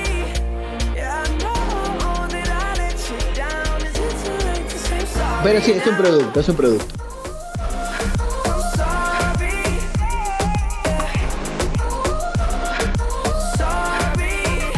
Bueno. Te saco mi carta y te canto truco. A ver, Yo te digo año 2001. No te estoy dando muchos datos. no. Año 2001, explotó argentino. Muchos. Bueno, tiene, tiene que ver con eso, ¿eh? Un poquito. El tema es muy referencial a la situación del momento en la Argentina. Eh, con este tema yo creo que compraron varios autos los miembros de la banda. Ya con este tema solo. Creo Pará, que pará, pará. Acaba, acaba, acaba de entrar, está llegando gente al baile, acaba de llegar Pau. Hola Pau, ¿escuchaste? ¿A vos qué pensás de Justin Bieber? ¿Te gusta? Hola. Pao. Eh, acabo, ¿se escucha? ¿Sí? Sí, sí. Ah, está, porque recién conecté, se me había desconectado el micrófono. Eh, y, qué sé yo, eh, no vale lo que están queriendo cobrar en el concierto, si es eso de lo que estaban hablando, porque enganché lo último. What? ¿Qué, ¿Va a tocar en Argentina? Sí, Me ¿Y cuánto vale la entrada? y como 20 mil pesos la Super. Qué grande ya. ¿Qué? Sí, Eh, ¿20 lucarda vale la Sí. entrada? sí, mi amiga me mandó la foto. Subí un Tu poquito amiga creo que te- debe tener- tiene que tener 18 años para ir a pagar 20 mil No, pesos. no, por- no, no va a ir, me, dijo, Ah. ¿vos Dale gas. viste esto? Una cosa así. Pao, dale gas al sonido. Hola, hola, hola. Más. Estoy cerca, pero. Sí, pero más Hola. cerca. No, pues yo la escucho bien, ¿eh? Pero estoy, me, me voy a comer el micrófono. No, por favor, que tiene electricidad. Eh, espera. No sé si será porque Ahí. estaba desconectado, le pasó algo al cable o por Ahí está, algo ahí está, ahí se escucha bien. contacto. Bueno, Quizás así que va a cobrar contactó. 20 lucas, 20 lucas el pica, ¿qué es el meet and greet? Eso que te dan a Eh, comer. Claro, pero es VIP que está como súper bien ubicado y estoy tratando de buscar a ver si encuentro Habías encontrado el punto. que no la Ahí. acá, espera, espera, a ver, un segundo, ¿ahí me escuchan? Sí, perfecto. Sí. Acá lo tengo. La entrada más barata. No, no, pará, pará, pará. No, esperen. Agárrense de las sillas. O sea, me agradezcan, bueno, igual tu, tu nena David es chiquita para. No, hacer- no, no sé, va. que Pero todo- agradezcan que no. La barata, campo delantero. No, perdón, la platea sur sale 8000. ¿Sí? Vamos subiendo, ¿Dos ¿no? mil dólares? Altos guisos me hago con eso. Altos pará, guisos me pará, hago con pará, eso. El campo delantero sale 19.500. Como tres meses. Bueno, y después tenés los VIP packages, que son los paquetes VIP. Y tenés, eh, que dice, a ver, espera, una se llama Someone, sale 25 mil. Ah, bueno. Después tenés Hold On, que sale 32 mil. Tenés Peaches, que son duraznos, no sé por qué se llamará durazno, eh, no tengo la más remota idea cómo se llama esto. Porque ahí no come nadie. 37.500 pesos. ¿Cuánto? 37.500. Sí. Después tenés, te dan un virulo cuando entras, mínimo. Para, para. la, la, sala Ghost, duraznos. La Ghost sí, sí, sale 40.000. Y la Justice, que es la más VIP de las VIP, entre los VIP, 175 mil. Ah, bueno. ¿Y habrá alguien que pague eso Sí. por eso? Por eso? Yo calculo que sí. En dólares no es sea, mucho. Hacen una proyección, calculo yo, para saber si lo traen o no lo traen. ¿100 dólares son? Eh, 175 mil pesos, no, no, es más. ¿200 dólares? ¿500 dólares? No sé, mis cuentas no son, o sea, no soy muy buena para matemáticas. Habría que, habría que ver, habría que ver el- si la gira en el resto del mundo, más o menos cuál es. Porque yo supongo que eso está a precio internacional, o sea, Claro. que él debe cobrar lo mismo Claro. cuando viene acá, cuando O va a. Alemania y donde gire, debe cobrar más o menos lo mismo, porque supongo que eso está puesto a precio internacional, por eso son esos valores, porque para nosotros nos parece una locura. 75 mil dividido 200 son 875 dólares. Epa, incluso es caro. Yo calculo dólares. que debe. Sí, y es caro. No, bueno, acá un pero, concierto, un mira. casi. Mi- Pero mira, un concierto acá de una banda así grosa, una entrada como cara te sale 100 euros. 150 si vas así sentado adelante, o sea que 800, 800 dólares son 700 y pico de euros. No, no creo que haya No, alguien. euro Bueno, vale un poquito más que el dólar, me parece. no, perdón, es por eso, 800 son 900, no, más- casi 900, más de. Más de eso, pero yo me hago alto viaje y, y muchos guisos. sí, sí, ¿Sabés incluso la- para unos cuantos años. La de alitas de pollo que comemos. Sí. Ustedes recuerdan que cuando vino Justin Bieber a la Argentina, eh, tenía dos conciertos. Mi sobrina fue a uno. Que Uno que era para pobre- berreta y uno que era, y uno que era caro. No, no, no, eran, eh, o sea, vos tenías el tipo de entrada, pero mi sobrina fue a uno que fue con mi cuñada, que era un día que llovía como hoy, que la compadecí mucho a mi cuñada. En porque- Tortuguitas, ¿no? Era en un estadio ese, No, el era estadio. Un estadio, no sé si era River o dónde era, pero Ah, era un estadio común, pero el tema es que el segundo concierto que hizo Justin, en el medio del concierto no sé qué le pasó, que se le chifló y se fue. O sea, no La lo gran terminó Charlie nunca. García. A Cantó- no cantó no sé si 20 minutos y se fue. A Charlie se lo yo- perdonamos. A este pendejo no, maleducado pero, no. yo, yo sé- mira, yo en el año 90 y pico, cuando vino Prince, cuando fue Prince, yo lo fui a ver, tocó una hora 15. Una hora 15 clavada. ¿A quién fue? No tocó no- a Prince, Ah. cancha de River. Eh, y había salido caliente, la entrada en aquel momento, precio dólar, no sé, como decir 50 dólares, 70 dólares, no me acuerdo, pero era, era cara, no era barata. Y el tipo cumplió su horario de contrato. Una hora 15 y se mandó a mudar, ni chao dijo. No dijo Listo. ni hola ni chao. Entró, Sí, tocó. sí, onda, vi, y se fue. Una más. Claro, no, no, pero bueno, cumplió un, pero una hora 15 por un concierto. Y si me llega a tocar 20 minutos, ¿sabe qué? Yo estoy con mi hija y Bueno, hijo, yo- hija. Yo Rompo recuerdo- todo, devolveme la plata. Yo acuerdo, me acuerdo que esto habrá sido año 2010 más o menos, 2011, no me acuerdo exacto el año. Eh, y me acuerdo que había gente que había ido, los padres le habían regalado a las hijas los 15, era el viaje ponerla a Buenos Aires a ver a Justin, porque venían de otras provincias también.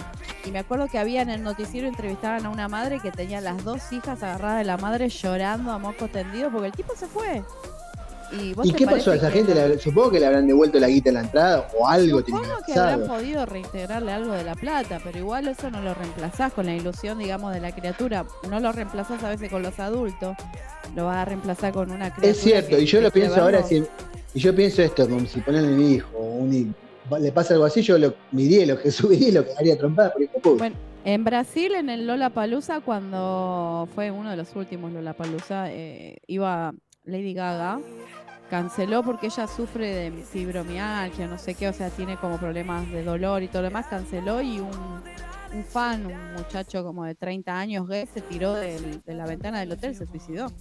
Maldito idiota. Che, O sea, vamos a cerrar con un esto. poco mucho. No, pero ¿y vos no tenés otra ca- de tu, y tu canción? Me queda una canción, por eso te digo, vamos a cerrar con esto.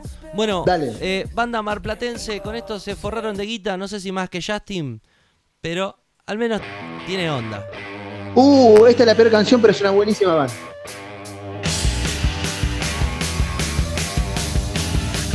Los super ratones, ¿no? Sí. ¿Cómo estamos hoy, eh? Temazo. ¿Cómo estamos hoy, eh? El cantante de este, que era el baterista, Person, murió hace un par de años. Propersi, José Luis Propersi. Sí, que le decían Person, sí, murió, ¿Murió? no sé si. ah, sí, murió hace un tres o cuatro años.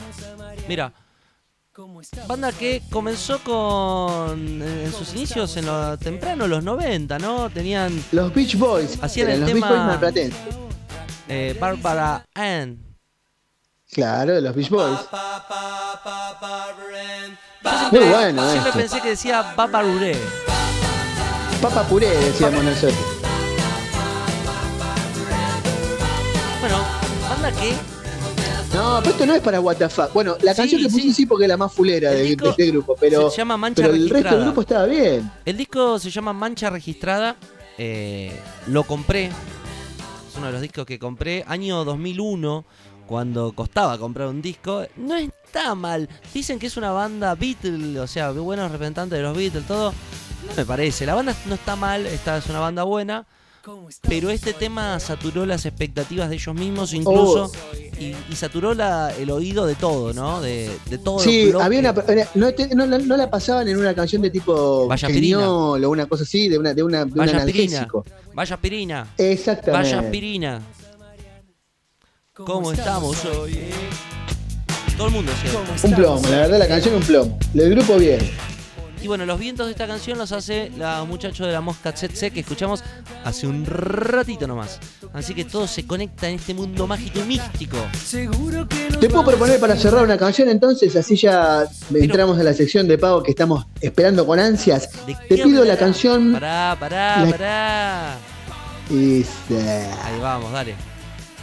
Te pido la canción Grace de Jeff Buckley, un gran cantante que si no lo tienen registrado, se los recomiendo, lo escuchen ya también extinto, un enorme cantante de esa cosa entre como blues, como rock, una cosa muy buena. Jeff Buckley.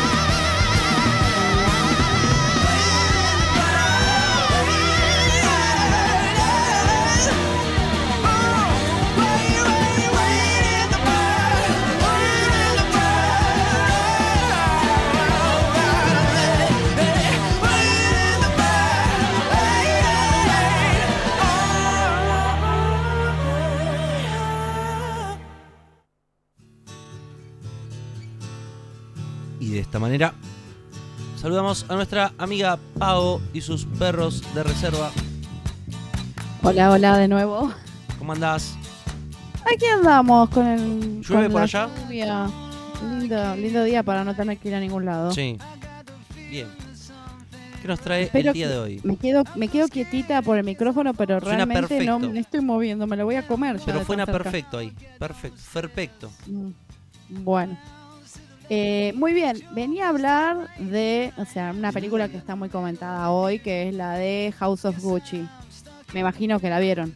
Eh, no, estuve perdido viendo una serie que vengo viendo de otra serie que está impresionantemente adictiva hace tiempo que venía esperando que Netflix me tirara algo bueno, unas cartas eh, dignas, jugables, y de repente veo así entre la suscripción, entre la suscripción no, entre lo, la adelanto, lo que se viene, una serie que seguía de, de joven, ¿no? En el año 96, 97, en el canal Locomotion pasaban eh, Cowboy Bebop, una, un, un anime, estos dibujos japoneses, viste, que, que empezaban a, Sí. a- a introducirse acá en, en estas tierras.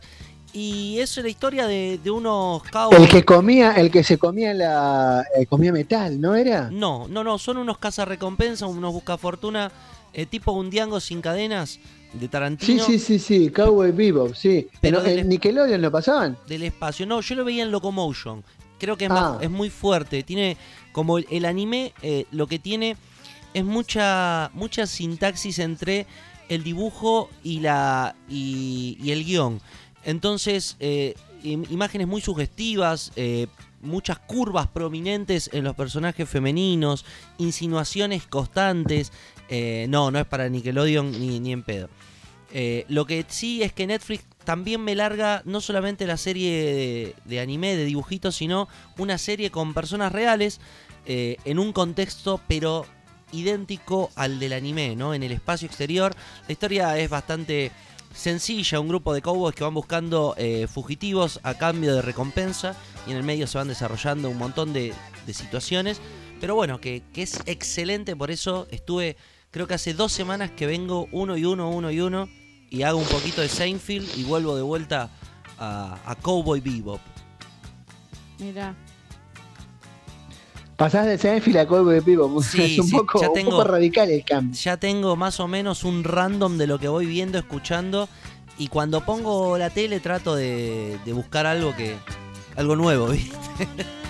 Claro, sí, uno a veces no quiere por ahí remirar y no encontrás qué Claro. ver. A veces es, tan dif- es difícil elegir. También. Yo me estuve viendo en Netflix, bueno, ayer creo que empecé a ver una película de Ryan Reynolds también, Sí. que es como una especie de, que son como una especie, él es un millonario, pero que cazan, Ah, hacen, sí, la, la vi, la vi. Que, ¿te gustó? que- me pareció media rara. Me pareció una pelot, no, no me rara, me pareció una pelotudez, no sé. O sea, me parece que a Ryan Reynolds le está pasando lo que a muchos que se lo está comiendo el personaje.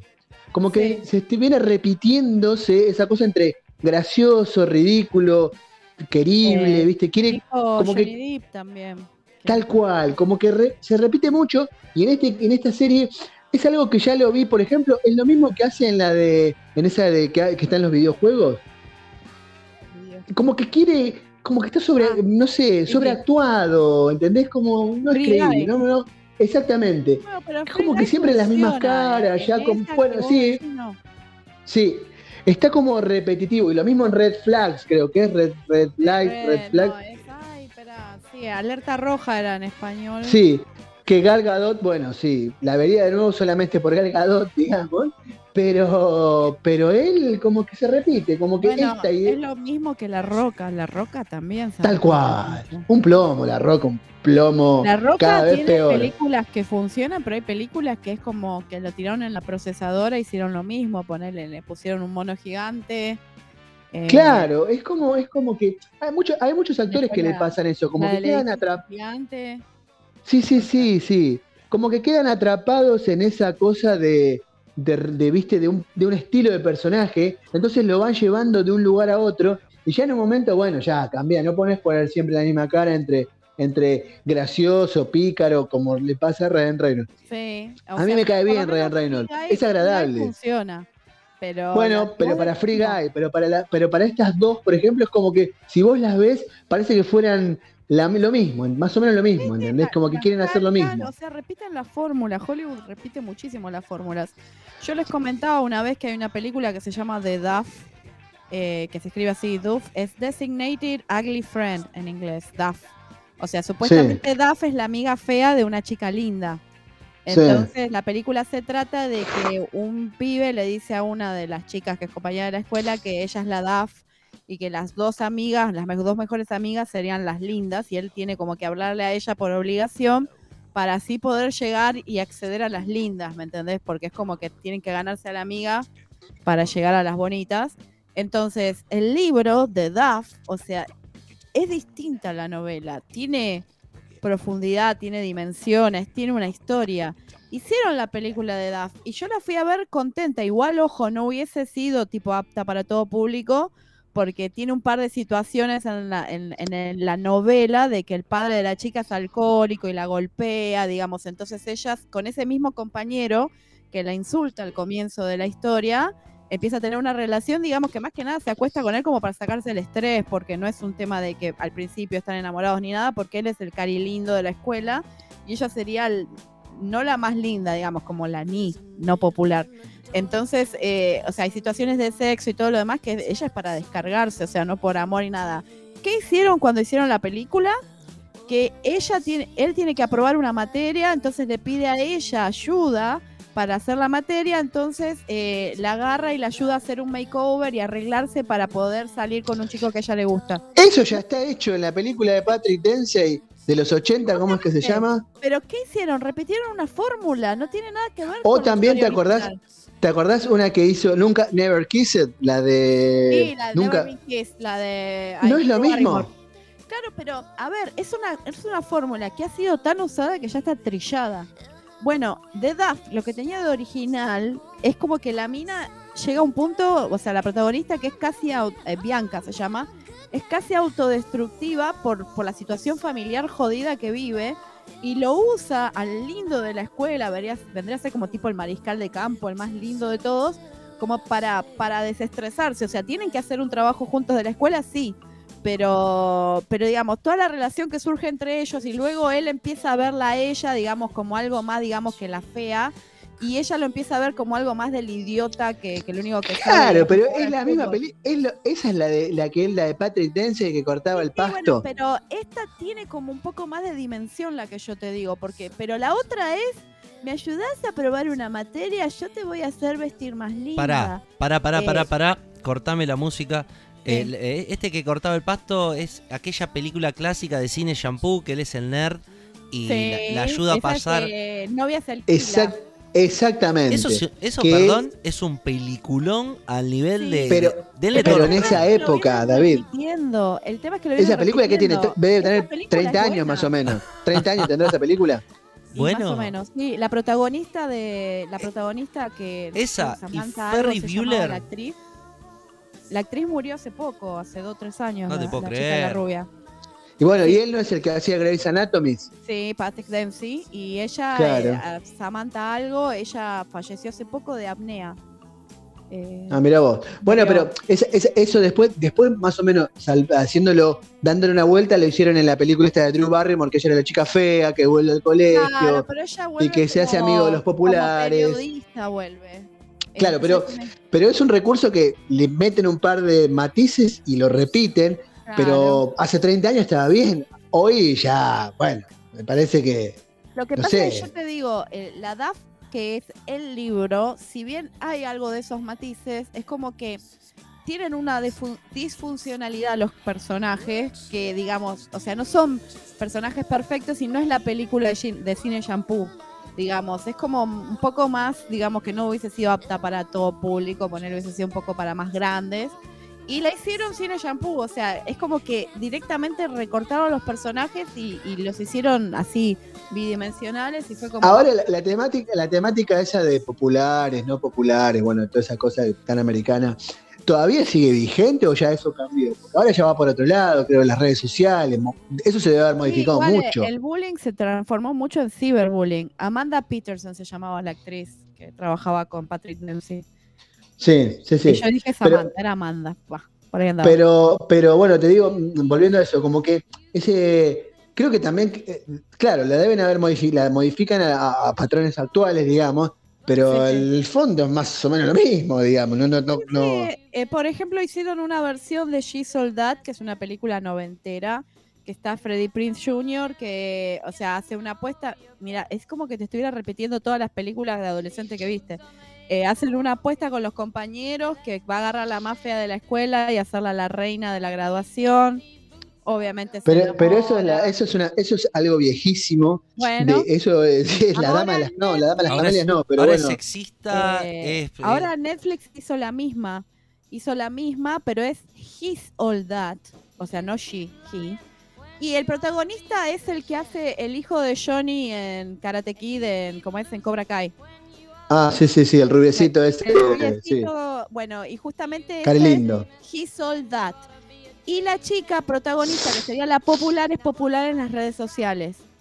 Entonces Claro. ella Es una, es- es followers. que, es, que es como una especie de, de, de influencer, digamos. Claro, es una influencer y tiene un contrato con una compañía que ya usa todos los productos y sube sus videos y tiene followers, entonces eh, tiene un novio que resulta que la engaña, entonces en ese momento hace una apuesta con una compañera de que va a agarrar cualquiera y lo va a hacer tan popular como el otro, porque ella lo hizo popular al primer novio. Entonces empieza, digamos, a hacer popular a un chico que es antisocial, que es este rubio de Cobra Kai. Eh, o sea, es lo mismo, pero le agregaron las redes sociales ahora, como para darle un, un dejo de antigüedad, digamos. Digo, de antigüedad no, quitarle el dejo de antigüedad. Ahora sí. Eh, así que bueno, sí, es como que no podemos escapar la fórmula. Justamente cuando viene una película que rompe un poco la fórmula, son muy populares porque. Esta fórmula, algo el Carlo y el Dualde, la fórmula ganadora. Claro, bueno, justamente cuando viene una fórmula un poco distinta, la rompe porque, bueno, la gente está por ahí cansada también de ver siempre lo mismo. Porque no, a veces el carisma del actor solo no, no te puede sacar a flote una, una producción completa, depende. The Revenant, Leonardo DiCaprio actuando solo en medio de la nieve. ¿Qué me decís? Y sí, bueno, esta era el Oscar que le debían a Leonardo también, eh, que estuvo acá en Argentina filmando.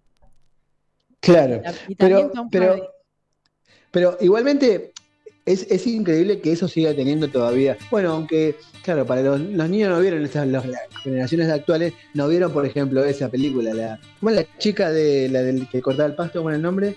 La chica, Eh, novia se la- alquila. Novia se alquila. Amanda Peterson es la actriz. Sí. Bueno, no, eh, esta generación no la he visto, pero te digo que hay cosas que por ahí no son tan viejas que, que nosotros vimos, que, que por ahí no son tan de cuando éramos más chicos, porque Robin le compra un vestido. 10. Ahí está, él le compra un vestido, ella arruina No, el vestido Ella mancha el vestido de la madre. que le dijo que no y lo él use. se va a comprar un telescopio y tiene 200 dólares y ella necesita 200 dólares para pagar la, vendría a ser El la lavandería para que le saquen una mancha de vino tinto a un vestido blanco.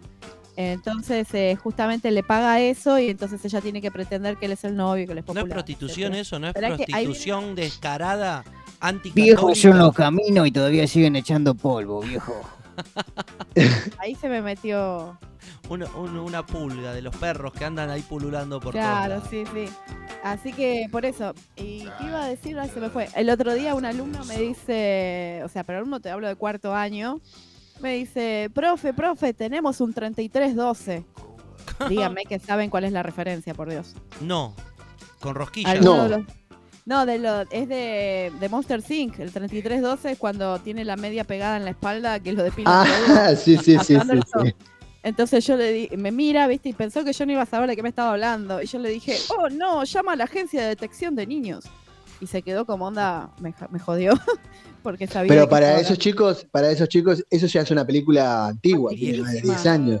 Antiquísima, sí, sí, sí mismo me pasó que les di una actividad de Harry Potter a primer año y me dijeron, yo no vi Harry Potter, no, yo tampoco. No, yo tampoco, o sea, tenés chicos que sí, pero empezás a tener ya pibes de esta generación pibes de ahora que, roban, es como no les eso. ¿viste? No, que no lo vieron. Así que depende. No, lo que les iba a mencionar es de House of Gucci, no sé si por lo menos el trailer algo Eh, vieron. eh, ¿Qué está eso? ¿En dónde está? Ahora en el cine. Ah, en el cine. No, yo no lo he visto el tráiler todavía. Ah, eh, perdón, ah, una cosita. Van a- está por, no sé si en Argentina será, pero acá están por reestrenar Matrix. Están por, no, no, no vi nada todavía. O sea, sí reestrenaron Acá- Harry Potter en el aniversario ahora. Bueno, acá está por la semana que viene reestrenan Matrix. No sé si tendrá algún agregado o la habrán hecho a HD o vaya a saber qué. Yo la voy a ir a ver con mi hijo que, bueno, que ya lo... Genial. Sí, está Igual bueno y además... Fue tan nueva para el momento, ves como digo, las cosas que te rompen los esquemas. Fue tan nueva que yo creo que la terminé de como que me terminó de cerrar cuando la vi dos tres veces, porque tiene tanto que te está dando la película que es como que, no sé, te, te abría la cabeza al medio, o sea, es muy original. Sí, no sé si la, la harán con, le, le le habrán agregado algún corte. La verdad que eso no lo tengo muy, muy claro. Ahora lo voy, después lo voy a googlear a ver si hay algo nuevo. O solamente la remasterizaron así para que se vea mucho mejor. Supongo que se verá mucho más realista, porque yo me acuerdo que Matrix, por ejemplo, en, la- en las escenas cuando peleaba él con el agente y todo, iban, fueron mejorando, ¿no? De la primera a, a la tercera No, fueron mejorando mucho. Le criticaron, le criticaron la escena de la pelea de la tercera como que no se gastaron mucho en el CGI. Fue criticado, es como que no fue, Sí, o sea, considerando no fue tan bueno como debería haber sido, sobre todo porque estamos hablando de una película que ya se esperaba una taquilla, no es que es como que no sabemos cómo nos va a ir. Ahora, ¿la harán alguna vez? Ah, Ahí van a hacer una, una cuarta, ¿no? Eh, ahora sí va- van a estrenar, eh, ¿cómo es? Eh, Matrix Revolutions van a, van a estrenar. no Revolution. Porque la última fue Resurrection.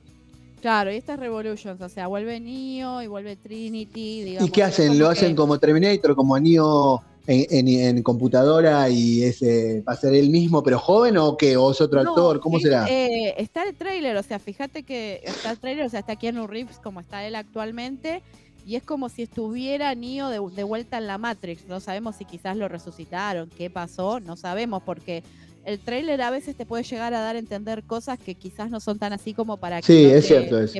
Exactamente. Bueno, igual, igual está bien eso que no hayan querido hacer como ese Terminator cuando lo hicieron esa cosa del joven, eso no tenía Sí. muy- como una mujer. Porque qué raro que no hicieron un niño negro o, o Sí, no, de alguna igual- minoría. Por lo menos eh, el papel que hacía Lawrence Fishburne no estaría, por lo menos en el trailer se ve. Sí está la actriz que, bueno, que hace Morpheus. Que, que ya si no la ponían, sí no está Morpheus. Carrie, Carrie Ann Moss era ella, ¿no? Claro, bueno, ella está, digamos, o sea, está bastante, bastante bien. O sea, igual que Anu Reeves duerme en formol, el desgraciado. eh, porque está grande y no se le nota. O sea, a ver, no, no vamos a decir que no le veo que está más grande, pero lo lleva bien. Así que la verdad que va a estar. ¿Cuándo la estrenan? Eh, no me acuerdo, si en estos próximos, no sé si fin de año me parece que lo, no sé si es el 31 Ah, bien, de bien. Porque mi hijo me, me dijo, me había dicho sí, que era que era Resurrections y yo le decía que no, que era Revolution, pero claro, no, es, es cierto. Y Es- sabías lo de los vos. hermanos Wachowski, que ahora son las hermanas Wachowski. Las hermanas Wachowski, sí, sí, sí, lo sabía, sí. lo sabía, sí. Eh, Parecen que dos señoras, dos señoras, este, pelo de coca que rebotan a Mac. Claro, bueno. Y lo que pasa, viste, que hoy en día el, el mundo es así. Así Y sí. Y bueno, no, pero les quería comentar, porque no me la van a ver House of Gucci, y hay muchísimas estrellas en la película, aparte de Adam Driver. ¿De, qué que- trata? ¿De qué trata? Bueno, la marca de, de moda Gucci, Gucci. digamos que hacían las carteras de lujo. Bueno, eh, en los años 90, a uno de los herederos, que es Mauricio Gucci, que sería el protagonista que lo hace Adam Driver, lo mandó a matar la esposa. O sea, la esposa quedó presa, salió el año pasado de, de- de la cárcel. Eh, lo, lo mandó a matar, básica, pura y, exclusivamente sería por, digamos, eh, ¿cómo sería? Codicia. Eh, es una cuestión ahí, esto, digamos, el típico puterío familiar de nos peleamos todos por la herencia, pero acá estamos hablando, digamos, de la marca Gucci, que estamos hablando de una pro- de una propiedad intelectual y de negocios y un montón de cosas de Porque tiene joyas, tiene ropa, ropa, perfumes. Eh, perfumes, ropa y de, de- pero Accesorios. En aquel, momentos, en aquel momento, más que ropa, eran carteras, zapatos, o sea, no, no salía de eso. Luego, Sí, accesorios. Lo que hace Mauricio es eh, hacia el fin de su vida, porque no llegó a vivir mucho más, eh, lo pone a Tom Ford de diseñador, entonces con eso tiene un resurgimiento a la causa Gucci como la casa Gucci como digamos moda vendría a ser, porque era como que era moda, eran cosas caras, artículos de lujo, pero eran tan clásicos que las nuevas generaciones ya no tenían como muchísimo interés en Gucci. Y justamente eh, Tom Ford lo que hace es renovarlo. Y la historia es acerca de Patricia Reggiani, que es el papel que hace Lady Gaga. Y luego tenés muchísimos, pero muchísimos actores importantes. O sea, tenés a Jeremy Irons, que hace de uno, vendría a ser de los hijos herederos de la casa de Gucci, y el hermano es Al Pacino. O sea, y después tenés también a Jared Leto, que hace de, vendría a ser el hijo de Al Pacino, o sea, el primo de- del personaje principal. O sea, tenés muchos, muchos actores, digamos, importantes en la película. Y tenés, digamos, toda la, ¿cómo sería? La interna de la pelea familiar, por, no, yo sé cómo llevar esto adelante, no lo voy a llevar yo, hasta que se empiezan a jugar sucio para, digamos, saber quién se queda con, con la compañía. Eh, por si no lo saben o por ahí no siguen el tema de, la moda y todo lo demás, no hay ningún miembro de la causa de la casa de Gucci en Gucci, o sea, no quedó nadie, ningún heredero de Gucci manejando la marca, así que ya podemos ver en retrospectiva que no le salió a ninguno, porque no quedó ninguno dueño, o sea, los dueños son gente que no tiene nada que ver con la familia Gucci. Eh, y bueno, Patricia Reggiani salió el año pasado de la cárcel, lo mandó a matar porque él se consiguió otra mujer, se separó, ella dejaba de ser la señora de Gucci, o sea, perdía estatus, perdía el, el marido y todo lo demás, lo mandó a matar. Le metieron dos o tres tiros y bueno, ella terminó. Qué buena señora, ¿eh? terminó presa varios años. Pero ¿sabes lo que me llamó la ser. atención en la película? Me Claro. llamó la atención que el relato de la película te lo muestran, o sea, para empezar, es como que la película es larga, porque dura casi tres horas, eh, y, o sea, no te explican tanto por qué él decidió como dejarla. O sea, es como que de un momento al otro él no quiere saber nada con ella. O sea, en la película no hay una transición de decir, ponerle, no y sé, es Adam Driver el que hace de él papel ese. Mauricio. Es el que Claro. hace Mauricio. Y se parece Y está hablando en inglés, es en inglés, ¿no? Es todo en inglés tiempo, ¿no? Inglés, pero con acento italiano. Italiano. italiano. Una estupidez. O los hacen hablar italiano o los hacen hablar en inglés normal, porque eso es una tontería. eh, he leído acerca, digamos, de gente que habla italiano que dice que algunos sonidos, lo que tiene de malo la película es como que fluctúan en el acento. Por momento hay palabras que las dicen muy bien y palabras que no. Entonces es como que rompe la ilusión el tema de que, viste, va y vienen en el acento, que no le salen bien, bien italiano. A mí me parece que deberían haberlo hablado directamente en inglés, porque hacer acento italiano no hace que esté en Claro, italiano. o, o la hablas en italiano o la hablas en inglés, pero no la hablas en, en esa cosa Claro, intermedia de. como la pasión de Cristo, viste que le hablaban en arameo, o sea, o se tomaban el trabajo En de arameo cuando hablaban, cuando hablaban los judíos y en, y en latín cuando hablaban los romanos. Bueno, tendrían que haber hecho eso, o la parla italiano, viste, o no parla italiano directamente. No, no, o sea, es como una cosa que está entre medio, viste. Eh, Sí, sí, sí. Es entretenida, lo que es vestuario y lo que es imagen, seguramente va a llevar Oscar de vestuario porque la producción es una cosa de locos. Aparte de que filmaron en locación, filmaron en las zonas, entonces no es que tienen así tipo, no sé, el set decorado como en el Chapulín, que era tipo de Tergopol, viste, que se rompía algo y se caía un pedazo en una estatua de Tergopol. No, ahí estás en Italia, Lago Como, todo lugares súper ostentosos. Re lindo, pero es como que le faltó en lo que es la historia. O sea, es como que él de un momento a otro no la quiere más a la esposa. Y lo ponen a él en una luz como que fuera qué tipo jodido que la dejó. Y ella es como que llega a estar tan dolida que lo manda a matar. O sea que te termina como haciéndola quedar no tan mal vendría a ser a la, a- a la asesina en realidad. Bueno, no es asesina directa porque mandó a alguien.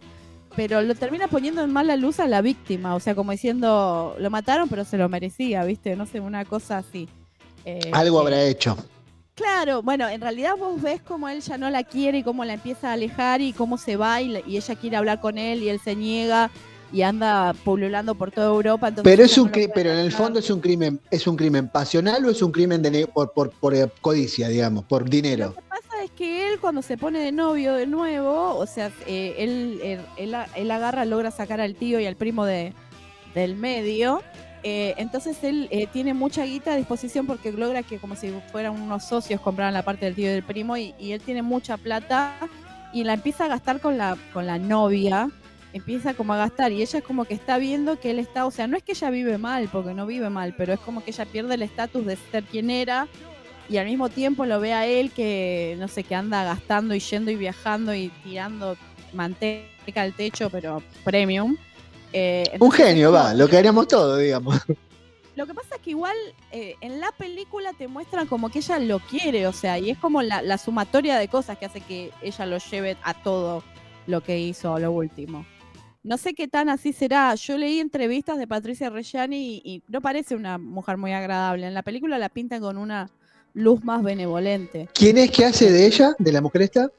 Lady Gaga. Ah, Lady Gaga, Uf, un plomo. Va, no sé, qué sé yo, no, nunca la vi. La vi en la película esa que, que aparece con, que, que como es con el. Nace con- una estrella. Eh, un plomo.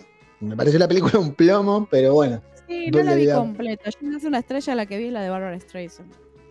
Que Bueno, claro, digo, sí. Esto va a terminar muy mal, digo, y la verdad no tenía, viste cuando hay días que por ahí no tenés ganas de ver un drama porque sí voy a terminar deprimido. Sí, sí, Entonces sí. No, no la terminé de ver y después no la re, empecé a ver nunca, así que no la terminé de ver. No la termine de ver porque no hay, no hay demasiado. Va, a mí me parece una película.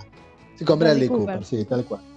Eh, así que bueno, la película, les digo, no es mala, pero por ejemplo hay muchas imprecisiones de la historia y es como que tiene muy cambio brusco del personaje que no te explicás qué pepinos pasó que de pronto él de estar eh, bien con ella pasa a como a alejarla y, y a irse, o sea, es como que falta algo en lo que es, digamos, la narración de la historia que si vos no sos, eh, digamos, que conoces un poco del trasfondo, es como que te quedas confundido.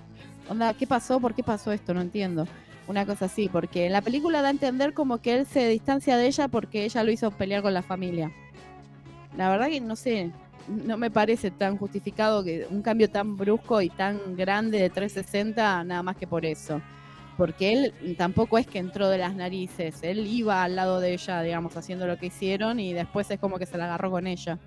No me parece, o sea, no, no sé, hay algo ahí que le falta a la narración. Está muy bien puesta en escena y aparte tienen un mega cast y, y como que no termina de funcionar. Y el papel de Jared Leto, que es eh, Paolo Gucci, malísimo, o sea, es súper exagerado. Si buscan, por favor, googleen la foto ¿Es de? Paolo Gucci.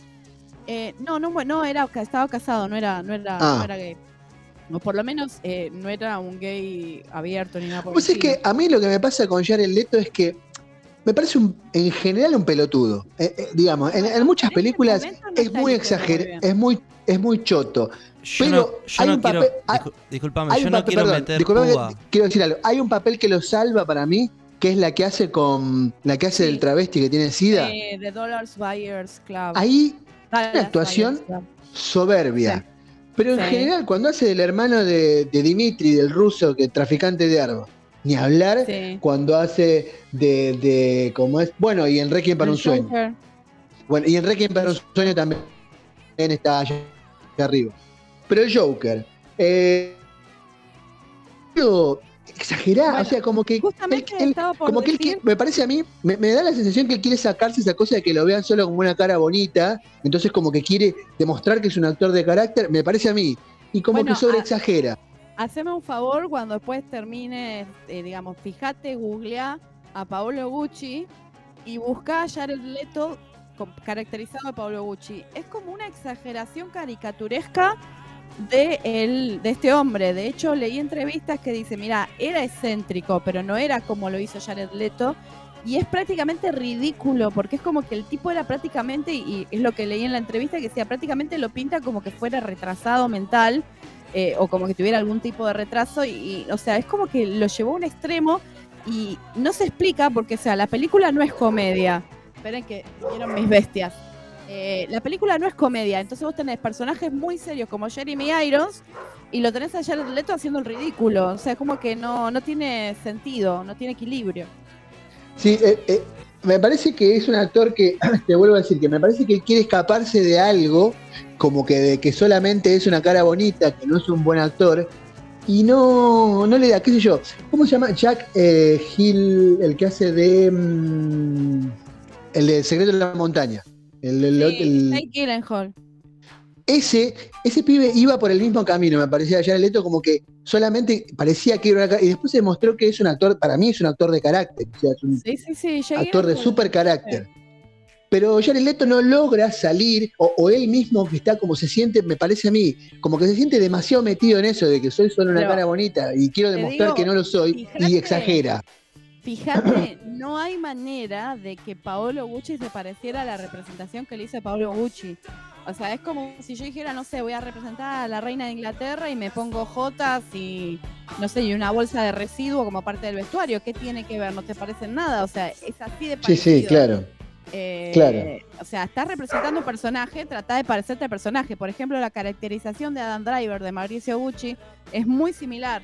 La de Patricia Reggiani y Lady Gaga también. Y luego te salta Jared Leto haciendo prácticamente, mm, digamos, un, un grotesco de la persona a la persona que representa. Así que, no sé, depende de si quieren ver una película, es interesante y les- lo que me pareció tan raro es, digamos, de que la ponga en una luz tan benevolente a la asesina, porque al final terminás como molesto con él, porque yo era como, viste, yo ya estaba onda vendetta, vendetta, o sea, yo ya estaba por mandarle el asesino con Patricia y íbamos a mita, mita y mita íbamos. Así que, o sea, eh, eh, me pareció que la luz en la que lo presentó quizá no es la más correcta, sobre todo porque quedaron las hijas de Mauricio y muestra como que qué bien que la madre lo mandó a matar, más o menos, prácticamente. O sea, no sé, mírenla y después me dicen si en algún momento se acuerdan, me lo comentan. ¿Cuántas Paolas? Muy bien. Eh, de 5 2. Qué maldad. Flojita, flojita, no, las- no Qué nos estás dando el empujón para verla. Es que Cuando, no es, cuando o esté en Netflix. O sea, cuando esté en Netflix o alguna de las plataformas, me gustó muchísimo más el la- eh, The Last Duel, el último duelo que hizo Ridley Scott también, me pareció que estuvo muchísimo mejor. Reinalda, Perdón, Reinalda no le gustó. el Reinalda. último doble. Sí, es Re- Reinalda. Sí, Bueno. tiene su. Así que bueno, porque Se está ahí quejándose. Dos estrellas, Paola de la categoría, vamos a hacer para fin de año eh, la categoría de películas de, de este... Podemos hacer el Paola, el Paola eh, Award. Los Award. Oscars. 2021 Awards. Claro. Bueno, pero si pueden venir las estrellas acá, los invitamos, hacemos como Bart en la casa del árbol, los hacemos pasar. Y te podemos mandar, por ejemplo, a alguno de los que trabajan en, en, en la, la 15, 18 la Villa 15, 18, 21, esa que están Ay, haciendo, que es Sí. horrorosa. A la Sí, sí. mote, que pone siempre la misma cara, ¿viste? Le Sí, pegan un balazo, sea- tiene una cara. Le pegan- tiene toda la misma cara. Sí, sí, aparte es como la, la cadencia de cómo pronuncia, es como que no sabes qué está, o sea, no, no, no te resulta real en ningún momento y aparte es como que lo está recitando, lo está leyendo de alguien que le está poniendo un cartel detrás. Yo el otro día vi un capítulo, vi un capítulo, hay una pibita que hace como, eh, viste, que aquí, no sé, y después salió a justificar que, dice, las pibas de la zona sur hablan así. La verdad, yo no, no, no puedo entenderlo, o sea, es una cosa increíble. No, la verdad que no, aparte, bueno, yo, mis alumnos hay de, de todo un poco y hay un par que podrían, podrían ser, digamos, parte por ahí de- del elenco realista, vendría a ser, y no hablan así. O sea, vi un rato. Bueno, que- hubiesen hecho como, como Ciudad de, Ciudad de Deus, viste, que buscaron a los, Sí. a los protagonistas en la misma, en la misma favela, digamos, y es más creíble. poco- ¿Sabes lo que pasa? Que por ahí les desvalijaban a los actores algo. Está bien, pero haces un casting más o menos, pues, Sí. No, sin necesidad, un pibe de Quilmes Oeste, ¿entendés? No sé, de ahí de Moreno. Sí, no, no suena real para nada. O sea, yo escucho hablar, por lo menos, o sea, algunos más que otros, pero he tenido algunos bastante heavies de alumnos eh, y, y los escucho hablar y, o sea, estoy, o sea, me suena en el oído, quizás por ahí no tengo la, la última palabra que usan, viste, como tipo el ATR, que en un momento estaba tan, tan de moda. Eh, o sea, por ahí no estoy al tanto con la último modismo, pero sé cómo hablan y cómo suenan y no suenan así. No sé las chicas de dónde hablan así, o, o en la vecindad de Suar, no sé. No, una cosa increíble. En fin. Así que bueno. Bueno, eh, ¿alguna pregunta, alguna consulta más? No, este, bueno, ¿y qué, y qué, qué tenés para qué, qué tenés para la semana que viene en vista? ¿Qué, qué está alguna estás viendo alguna serie? ¿Qué, qué- Eh, Estoy viendo la de, ¿cómo es? Ay, se me fue, espera. Eh, Hawkeye, la serie Hawkeye. Que ¿Dónde, es la- Mira, dónde, en, qué, en qué plataforma está? Disney Plus. Ah, sí, no, oh, Disney Plus a mí no. Bueno, O sea, todo esto está, digamos, está todo agarrado con los Vengadores, o sea, es como que está todo conectado, Marvel. ah, Eso es lo- Hawkeye, sí, sí, sí. es lo que tiene de bueno es que está todo súper conectado. Entonces es Hawkeye luego, digamos, de, de lo que pasa en Infinity War, digamos, y cuando muere Black Widow, digamos, y él tratando de superar que, bueno, que su amiga no está. Bueno, ¿nos haces una reseña para la semana que viene? Claro, de los tres capítulos primeros, porque, o sea, ya van dos y este miércoles suben uno. Van subiendo Disney Plus, todo lo que es contenido nuevo lo sube los miércoles. Muy bien.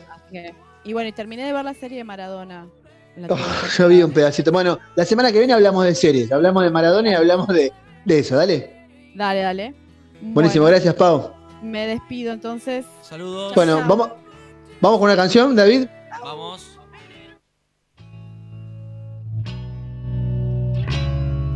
Estamos en vivo. Punto y aparte.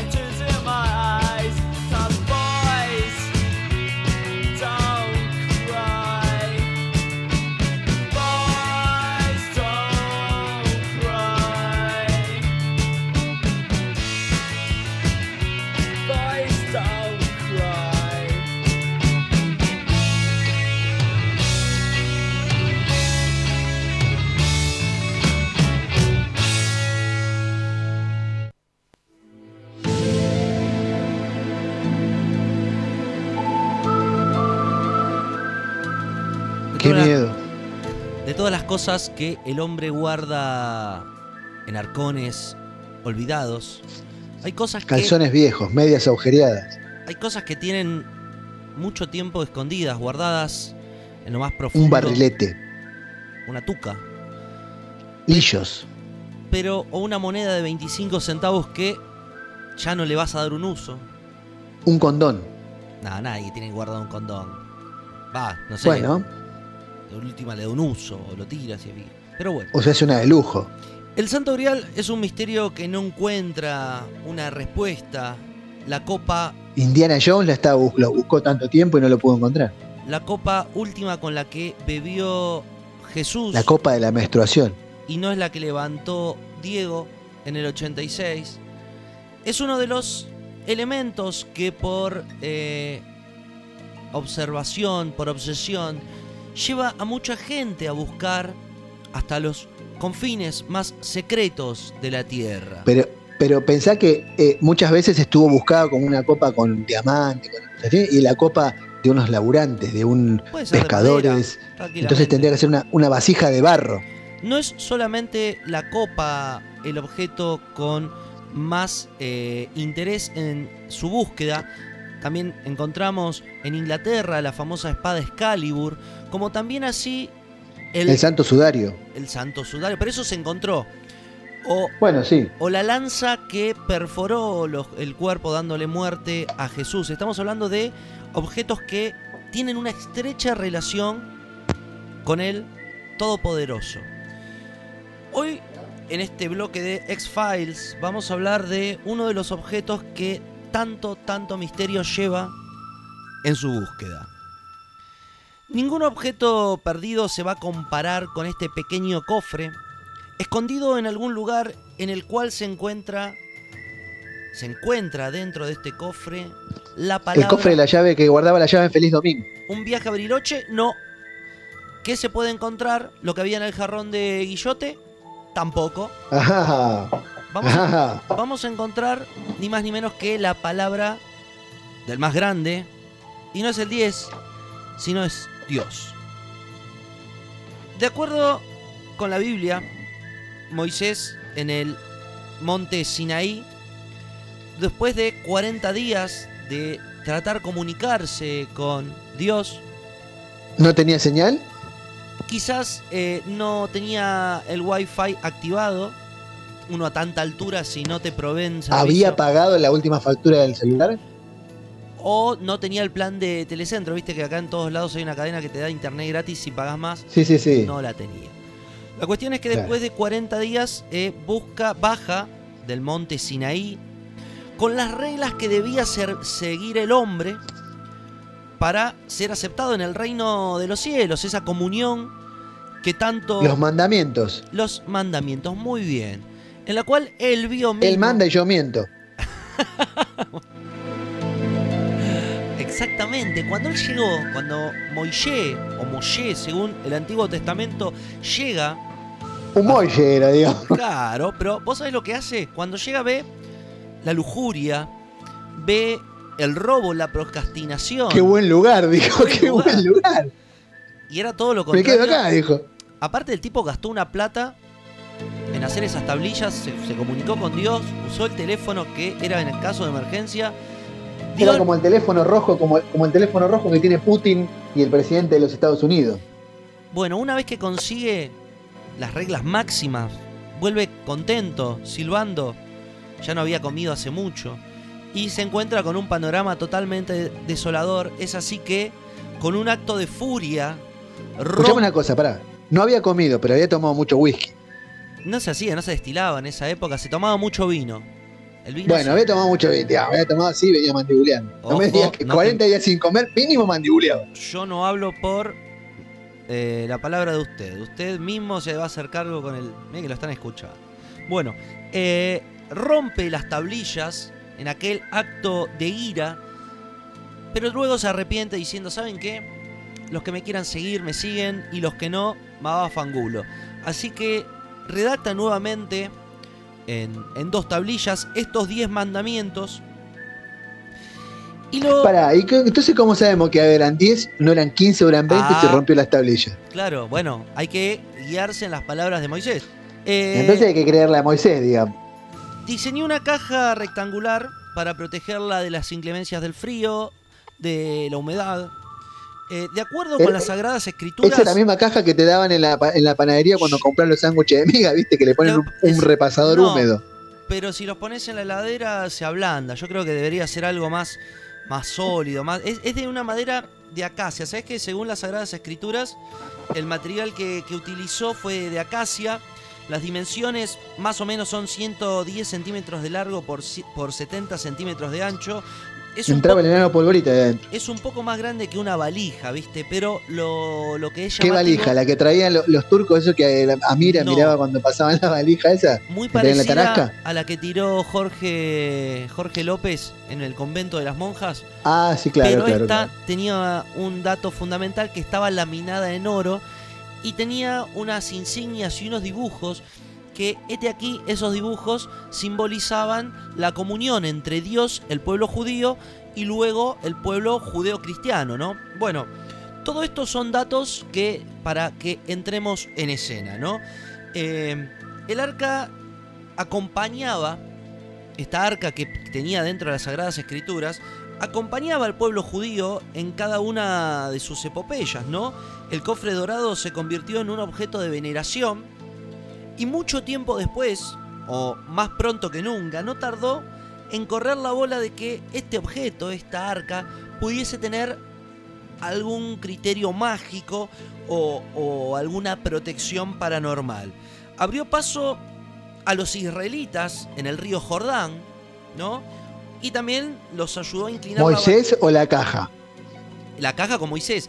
Eh, Moisés Ah. eh, se proclama uno de los eh, eh, patriarcas fundamentales de, Sí, de- de profeta, estas- sí. de estos profetas que, que hacen, que consiguen una eh, liberación del pueblo judío.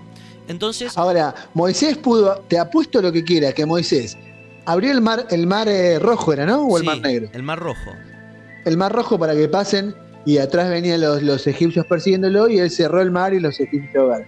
Ahora, te apuesto que Moisés, la caja y todo eso no se abre paso en Constitución No. un Lo viernes a las 7 de la tarde. Yo creo Primero que, lo afanan, sí, lo dejan en pelota. Y después que no se puede abrir paso y se pierde el tren. Más o menos eso fue lo que sucedió. Vos sabés que ellos la llevaban donde iban, la- la- la- la- los movimientos, los desplazamientos que hacía el pueblo judío.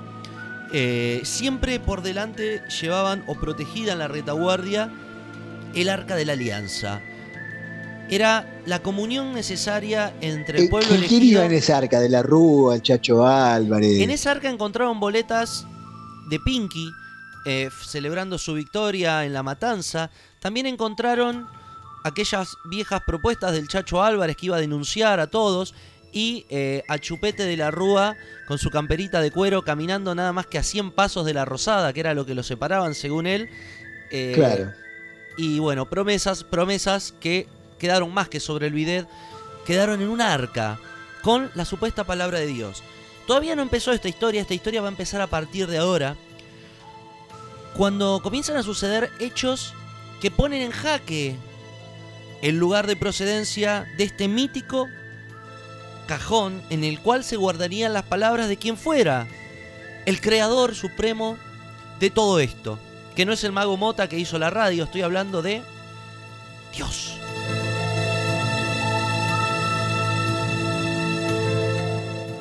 Toda fe que estaba contenida en esta caja de madera, con el tiempo va a estar contenida en otro lugar. Los judíos pierden una batalla cuando son invadidos por los babilonios y se llevan la caja.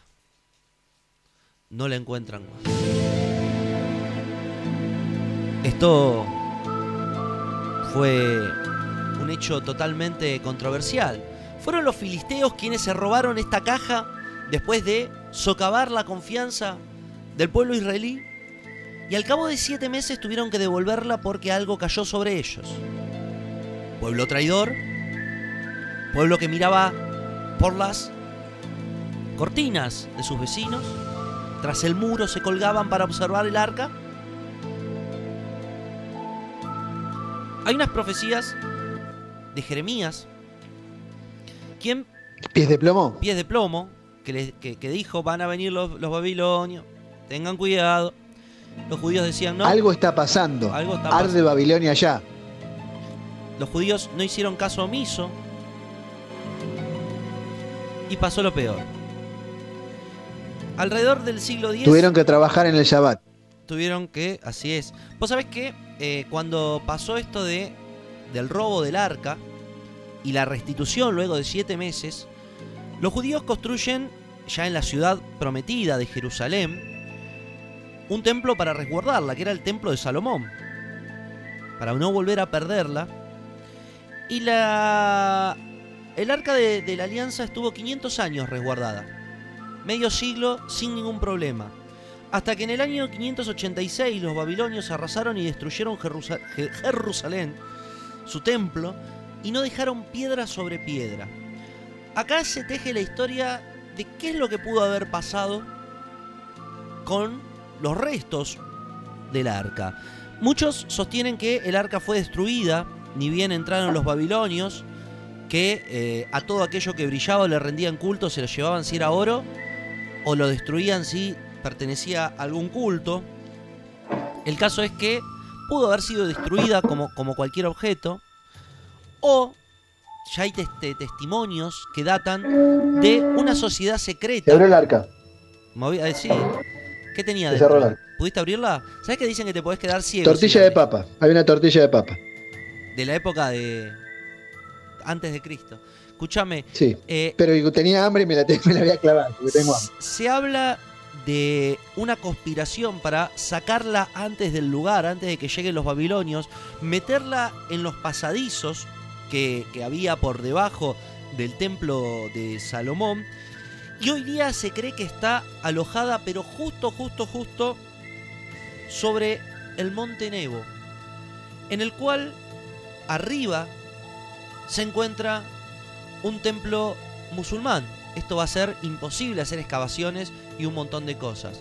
Otro de los paraderos tiene que ver con el hijo del rey Salomón, quien haya sido quien la llevó del, del mismo templo a un lugar en Somalia, en un templo etíope del rey Emenedik, primer emperador de Etiopía, y en el cual se trajo, a manera de, de seguir protegiéndola para que nadie tenga intención de saber dónde es, el arca consigo guardada en una capilla vieja, situada en un lugar desconocido, en algún lugar de África. Misterios que oculta el arca, situaciones difíciles de comprobar, son algunas de las cosas que nos desvelan en esto que llamamos los expedientes secretos. Ugh.